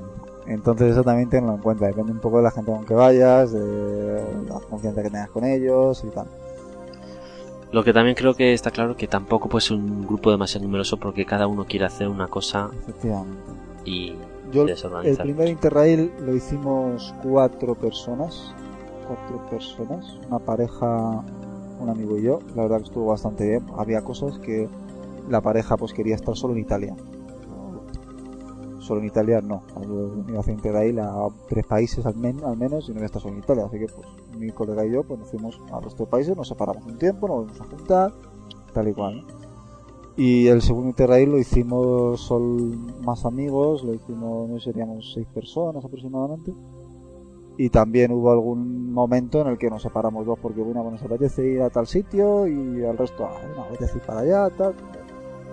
Empezamos además dos por un lado, otros tres por otro, luego nos juntamos. ah.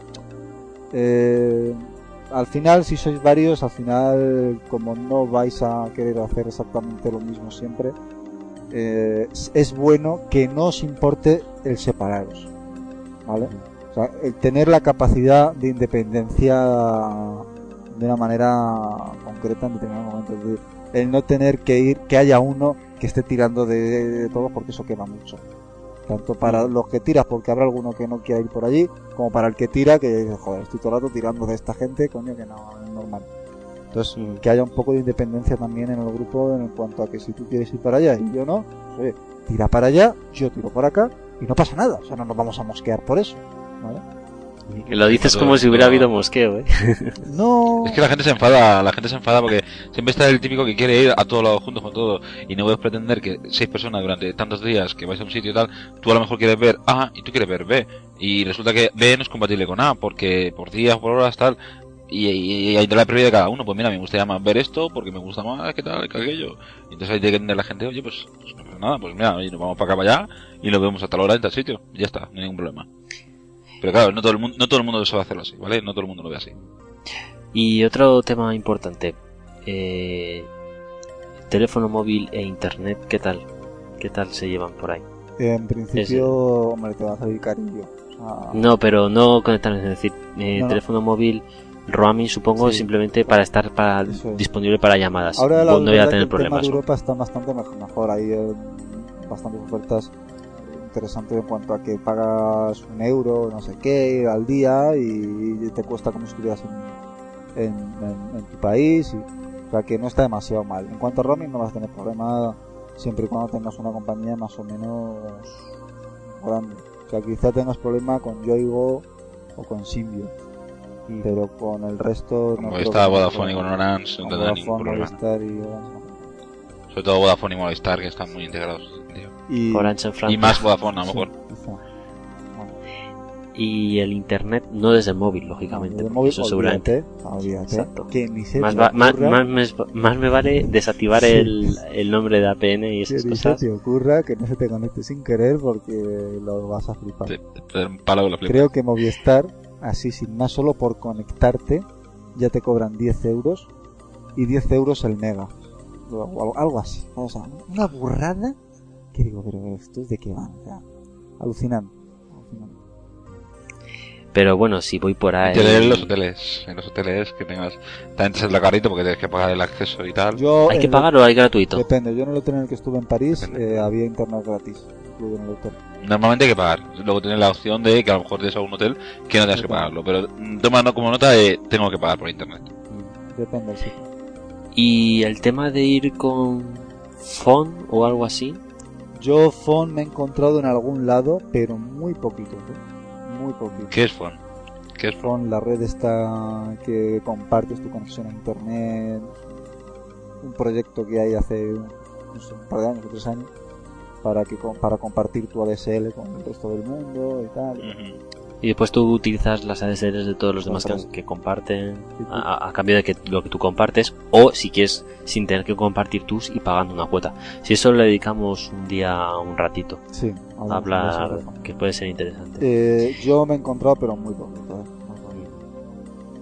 En Ah, París, ¿y cibercafés? en Cibercafés eh, tuve que ir. A París, además, tuvimos que ir para imprimir la tarjeta de embarque y tal. Y la verdad que es un poquito caro. Pero bueno, ¿No la llevabais impresa?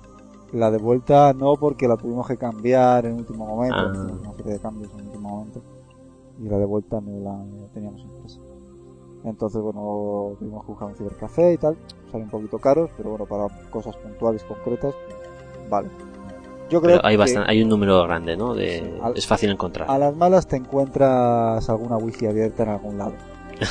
Vale, o sea, eso te lo encuentras en algún lado. A las malas, pues envías lo que tengas pendiente, las fotos que tengas pendientes a MobileMe, como hacía yo, y ya está. Pero bueno, eh, sí que puedes encontrar wifi abiertas. Y a enviar un correo o lo que sea, pues te vale. Pero aún así desconectas un poco, que tampoco viene mal. Te guardas Sí, el móvil bueno. y fuera. Vale, pues ya, ya tengo el viaje claro. Muchas gracias y ya, ya os contaré, ya os contaré a ver qué, qué resultado al final. Pues nada, Pues pues pasamos a la siguiente sección. venga. Eh, recomendaciones y trucos. Bueno, esta vez son recomendaciones. no cosas. Eh, ¿Qué nos recomiendas, Paco? Que tú tenías una aplicación para MacOS X que yo no conocía. Y Se llama, se llama Growl, la aplicación. Es, ¿cómo comentarte? Eh, interactúas entre varias aplicaciones en el entorno gráfico de Mac, ¿vale? Por ejemplo, a la hora de estar chateando y tú estás viendo, por ejemplo, pues una página web, ¿vale?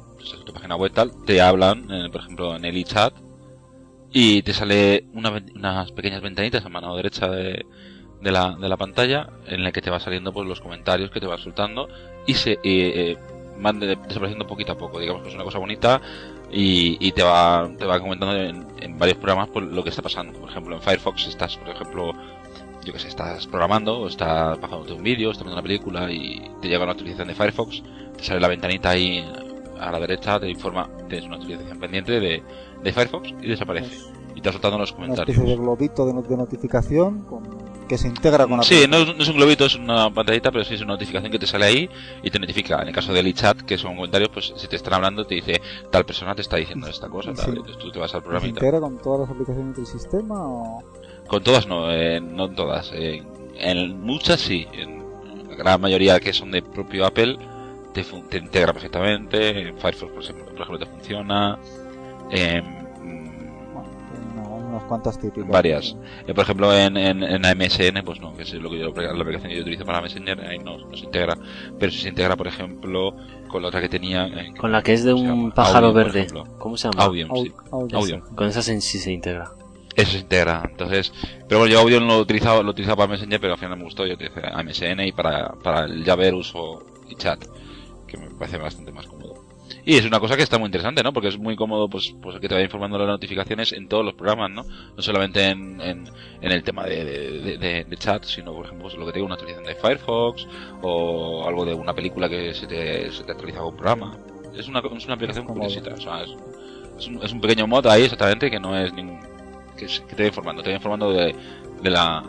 Eve- eventos, De lo ¿no? que De eventos de las de diferentes eventos. aplicaciones. Exactamente. Bueno, curioso, ¿no? Growl con G. Ah, Habrá que echarle un vistacillo.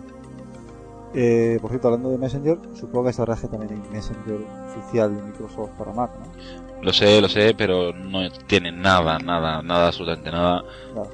que, que no tenga, un, por ejemplo, AMSN. De hecho, es que es increíble que, que la MS, o sea, el MSN de Microsoft lo ven tan- tanto en Windows, saquen uno para Mac y no sean incapaz de hacer videollamada. Ya. Es una cosa bastante triste, ¿no? Pues sí, un poco, un poco raro, desde luego. Bueno, en cuanto a otra recomendación que os quería hacer, que os la he comentado además offline y parece que os ha, que os ha gustado, es un programa que hay para Windows y para Mac y bueno, en Linux se puede ejecutar con Wine, eh, que se llama Spotify y es una especie de mm, iTunes, es un como un iTunes, pero digamos que la música, la biblioteca de música que tienes, en lugar de residir en tu equipo, estaría en Internet y digamos que tienes absolutamente todo, ¿vale? lo que hay, porque yo no he sido capaz de buscar algo que no me lo encuentre. Entonces escuchas la música por streaming en tiempo real, no te descargas MP3 o ese fichero al disco duro, sino que la escuchas desde internet, tienes que tener conexión a internet y bueno, te permite pues tener acceso a toda la música que quieras desde tu ordenador. Spotify está en tres modalidades, una que es gratu- gratuita, que en principio solo se puede acceder por invitación, aunque hay una URL por ahí que parece que te puedes crear una cuenta sin invitación. Eh, también tienes eh, la modalidad de pagar por un día, que son 10 euros. Y también tienes la modalidad de pagar mensualmente, no, pe- perdón, un día es un euro y mensualmente 10, 10 euros, ¿vale? Y tienes acceso a todo. La modalidad gratuita, eh, en teoría, muestra publicidad o sale publicidad entre canción y canción, o bueno, no sé, habría que ver. Pero vamos, de momento no ha salido publicidad en las canciones que yo he ejecutado. Pero seguro que si busco un grupo de mi pueblo no aparece. Pues. Habría que probarlo, Según ¿eh? Antonio sí. Según Antonio sí, porque. ¿Qué ha comentado Antonio antes? Me estaba, cuando estamos aquí hablando Sí, antes de empezar el podcast. Un grupo que no es muy conocido. bueno, ha grabado dos discos, creo, que yo sepa.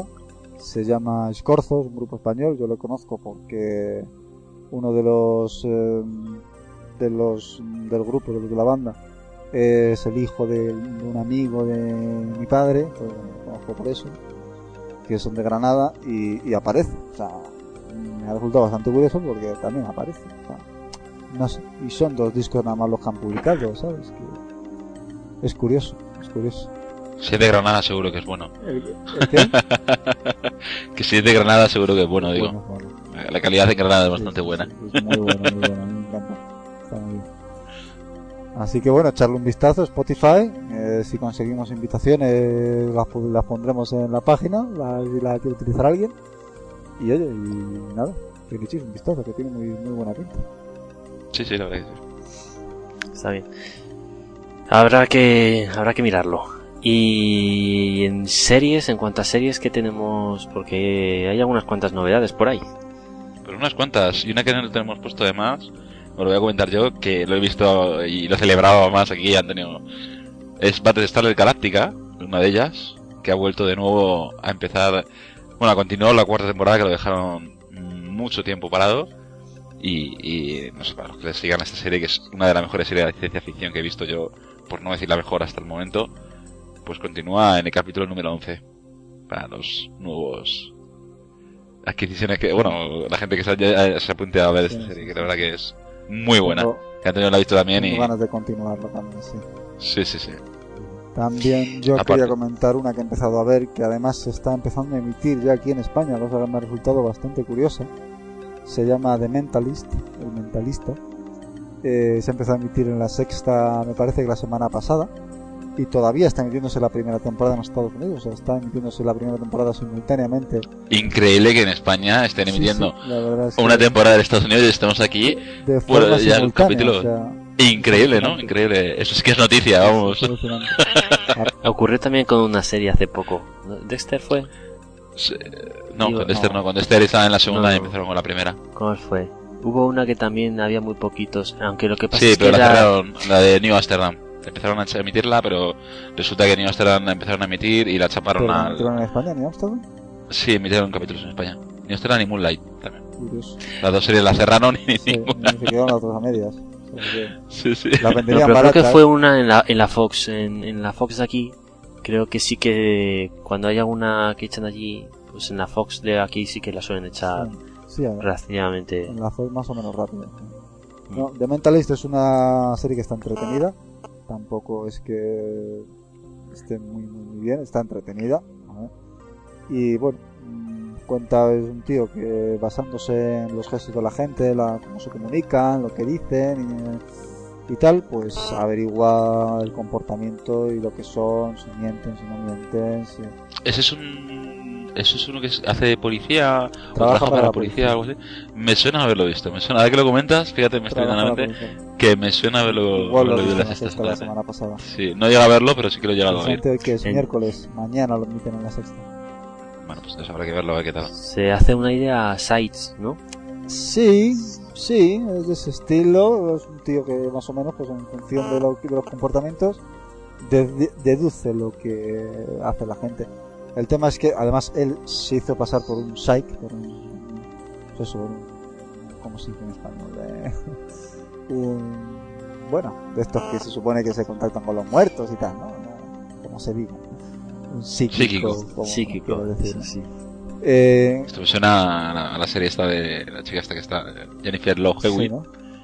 Está- bueno. Eh, la serie de ese tipo, sí. Bueno, entonces eh, él pues se hacía pasar por psíquico y, y claro, pues eh, yo qué sé, el caso es que había un tío que era un asesino y tal y hablaba, contó algo pues de que estaba intentando co- coger a ese asesino, eh, él ha- hacía un show, ¿no? En la televisión, se ganaba así la vida y contó algo sobre ese asesino y tal, que estaba trabajando para la policía por ese asesino y tal.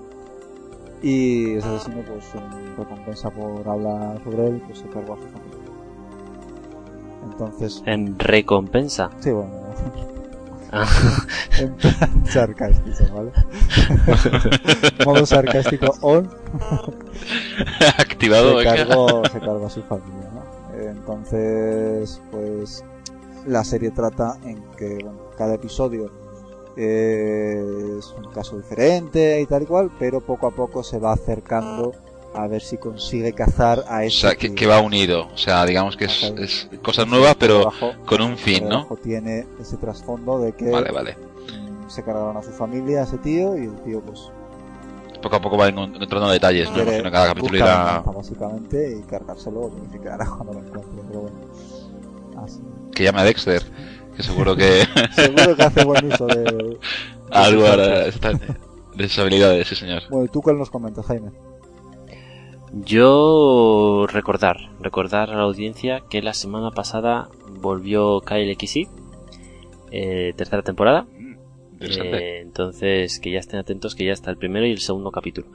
Y este, esta semana tenemos a estas horas, bueno, dentro de unas horas, van a emitir el primer capítulo de la quinta temporada, creo que, ¿no? ya la quinta, de Lost. Así que... ¿Qué dices? Mañana ¿Cómo lo oyes? de Lost. ¿Qué dices? Se emite- Mira, esto me pasa por no leerme eh, las cosas del podcast, ¿ves? Estoy dando cuenta ahora mismo que sí que es verdad. Lost, coño. Perdón la la verdad, pero qué bueno. en, en unas Qué horas. ganas tengo de ver Lost, por cierto. De- Es, el- es la una de la noche. Porque, pues porque horas, no, sé, no sé cómo continuará, porque desde luego, o sea, eso está No digas muy- nada, no digas nada. Que si no muy es un bueno, no spoiler. nada, pero, spoiler. pero te cagas, o sea, lo, lo que puede llegar en la Atención, si quinta seguís escuchando A temporada. partir de aquí va a haber spoiler. No, no es broma. Vamos, si alguien ha visto Prison Break, o sea, si alguien está viendo la cuarta temporada que da un cambio radical, me imagino que la quinta temporada de Lost puede ser bastante Pues sí, radical también.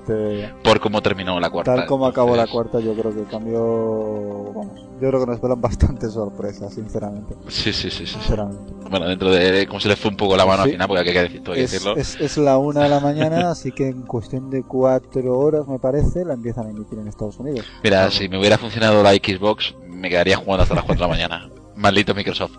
Maldito el día que se me ocurrió comprar algo de Microsoft. comprar cualquier cosa de Microsoft. Pero bueno. En fin. Pues sí, efectivamente, los para mañana. Los para mañana. Eh, habrá que verla. Habrá que verla. Hacemos un especial y quedamos y la vemos juntos o algo. Pues venga, quedamos, no sé si ningún problema, yo mañana libro, o sea que por fin perfecto. Yo, yo no puedo. Tú no puedes, Jaime. Jaime. Yo tengo problemas. Pues nada, por la tarde quedamos tú y yo, Antonio, cuando sí, de, de limpiar virus, vamos a... A ver, a ver cómo ando yo mañana también, sí. Ya veremos. Pero bueno. Bueno, yo que sepas que lo voy a ver, sí o sí. y nada, y, y alguna serie más que hay por ahí, aparte de estas. Eh, Jaime comentó alguna que iba a comentar para este podcast que se quedó en el tintero, Leverage. Pero no sé si al final lo has visto o no lo has visto, Jaime. Ah, sí, yo pensaba que esa la ibas a comentar tú. que No, ¿Tú la has Yo visto? no la he visto, no la he visto. Pues yo pensaba que la habíamos comentado ya. Pues esta serie es. Eh, van por el episodio número 7, creo. Empezó a, a, mediados de diciembre. O a primeros de diciembre. Y básicamente es el equipo A. O sea, el equipo A que hemos visto de un grupo de gente que cada uno tiene una especialidad y juntos mm, son delincuentes y haciendo delincuencia ayudan a al, más a gente que no tiene problemas o recursos o está en una situación complicada, ¿no? Porque hay un abuso de alguna empresa eh, o alguna mafia, algunas cosas, pues ellos van resuelven el problema. Pues eh, va de eso. Y lo único que en vez de haber un experto en piloto o un experto en en, comer, en comer ahí la oreja en plan de hablando y tal, pues hay un otro grupo que uno es experto en, ordenadores, uno es experto, pues una es muy muy buena intérprete, o una es una ladrona profesional y otro es un, tío que, que da hostias, vamos, impresionante. Como Y bueno, exacto. Y entonces está bien, está bien, está, Era por el el antiguo era por el oro, yo te digo que... Habría que verla ahora, yo creo que ahora lo veríamos con otro Sí, sí. bueno, bueno habrá, que verlo, señor. Bueno, pues nada, habrá que echar un vistazo, ¿nos la recomiendas? Sí, yo la he visto entretenida. Si no tienes otra cosa que hacer. Lo que pasa es que ahora ya vienen buenas series y entonces. pero bueno, dejarla ahí para. Pero no vienen buenas series, pero vamos a lo mismo. Viene un capítulo cada semana y. Ya no es la acumulación de capítulos que había antes, ¿no? Que tirabas tres series a la vez para porque, porque no llegabas y ahora. Uh, estas series habrá que empezar a ver algo nuevo porque es un capítulo a la semana y un capítulo a mí se me hace corto, nosotros. Pero a mí un capítulo, se me queda muy, muy corto. Al final lo terminas viendo ocho veces el mismo capítulo. Bien, pues eh, hasta esto es lo que teníamos pensado hablar hoy, así que hoy nos ha quedado un podcast bueno, pequeñito, ¿no? Sí. Sí, sí, sí, como siempre. Llevamos una hora y cincuenta minutos nada más. así que bueno.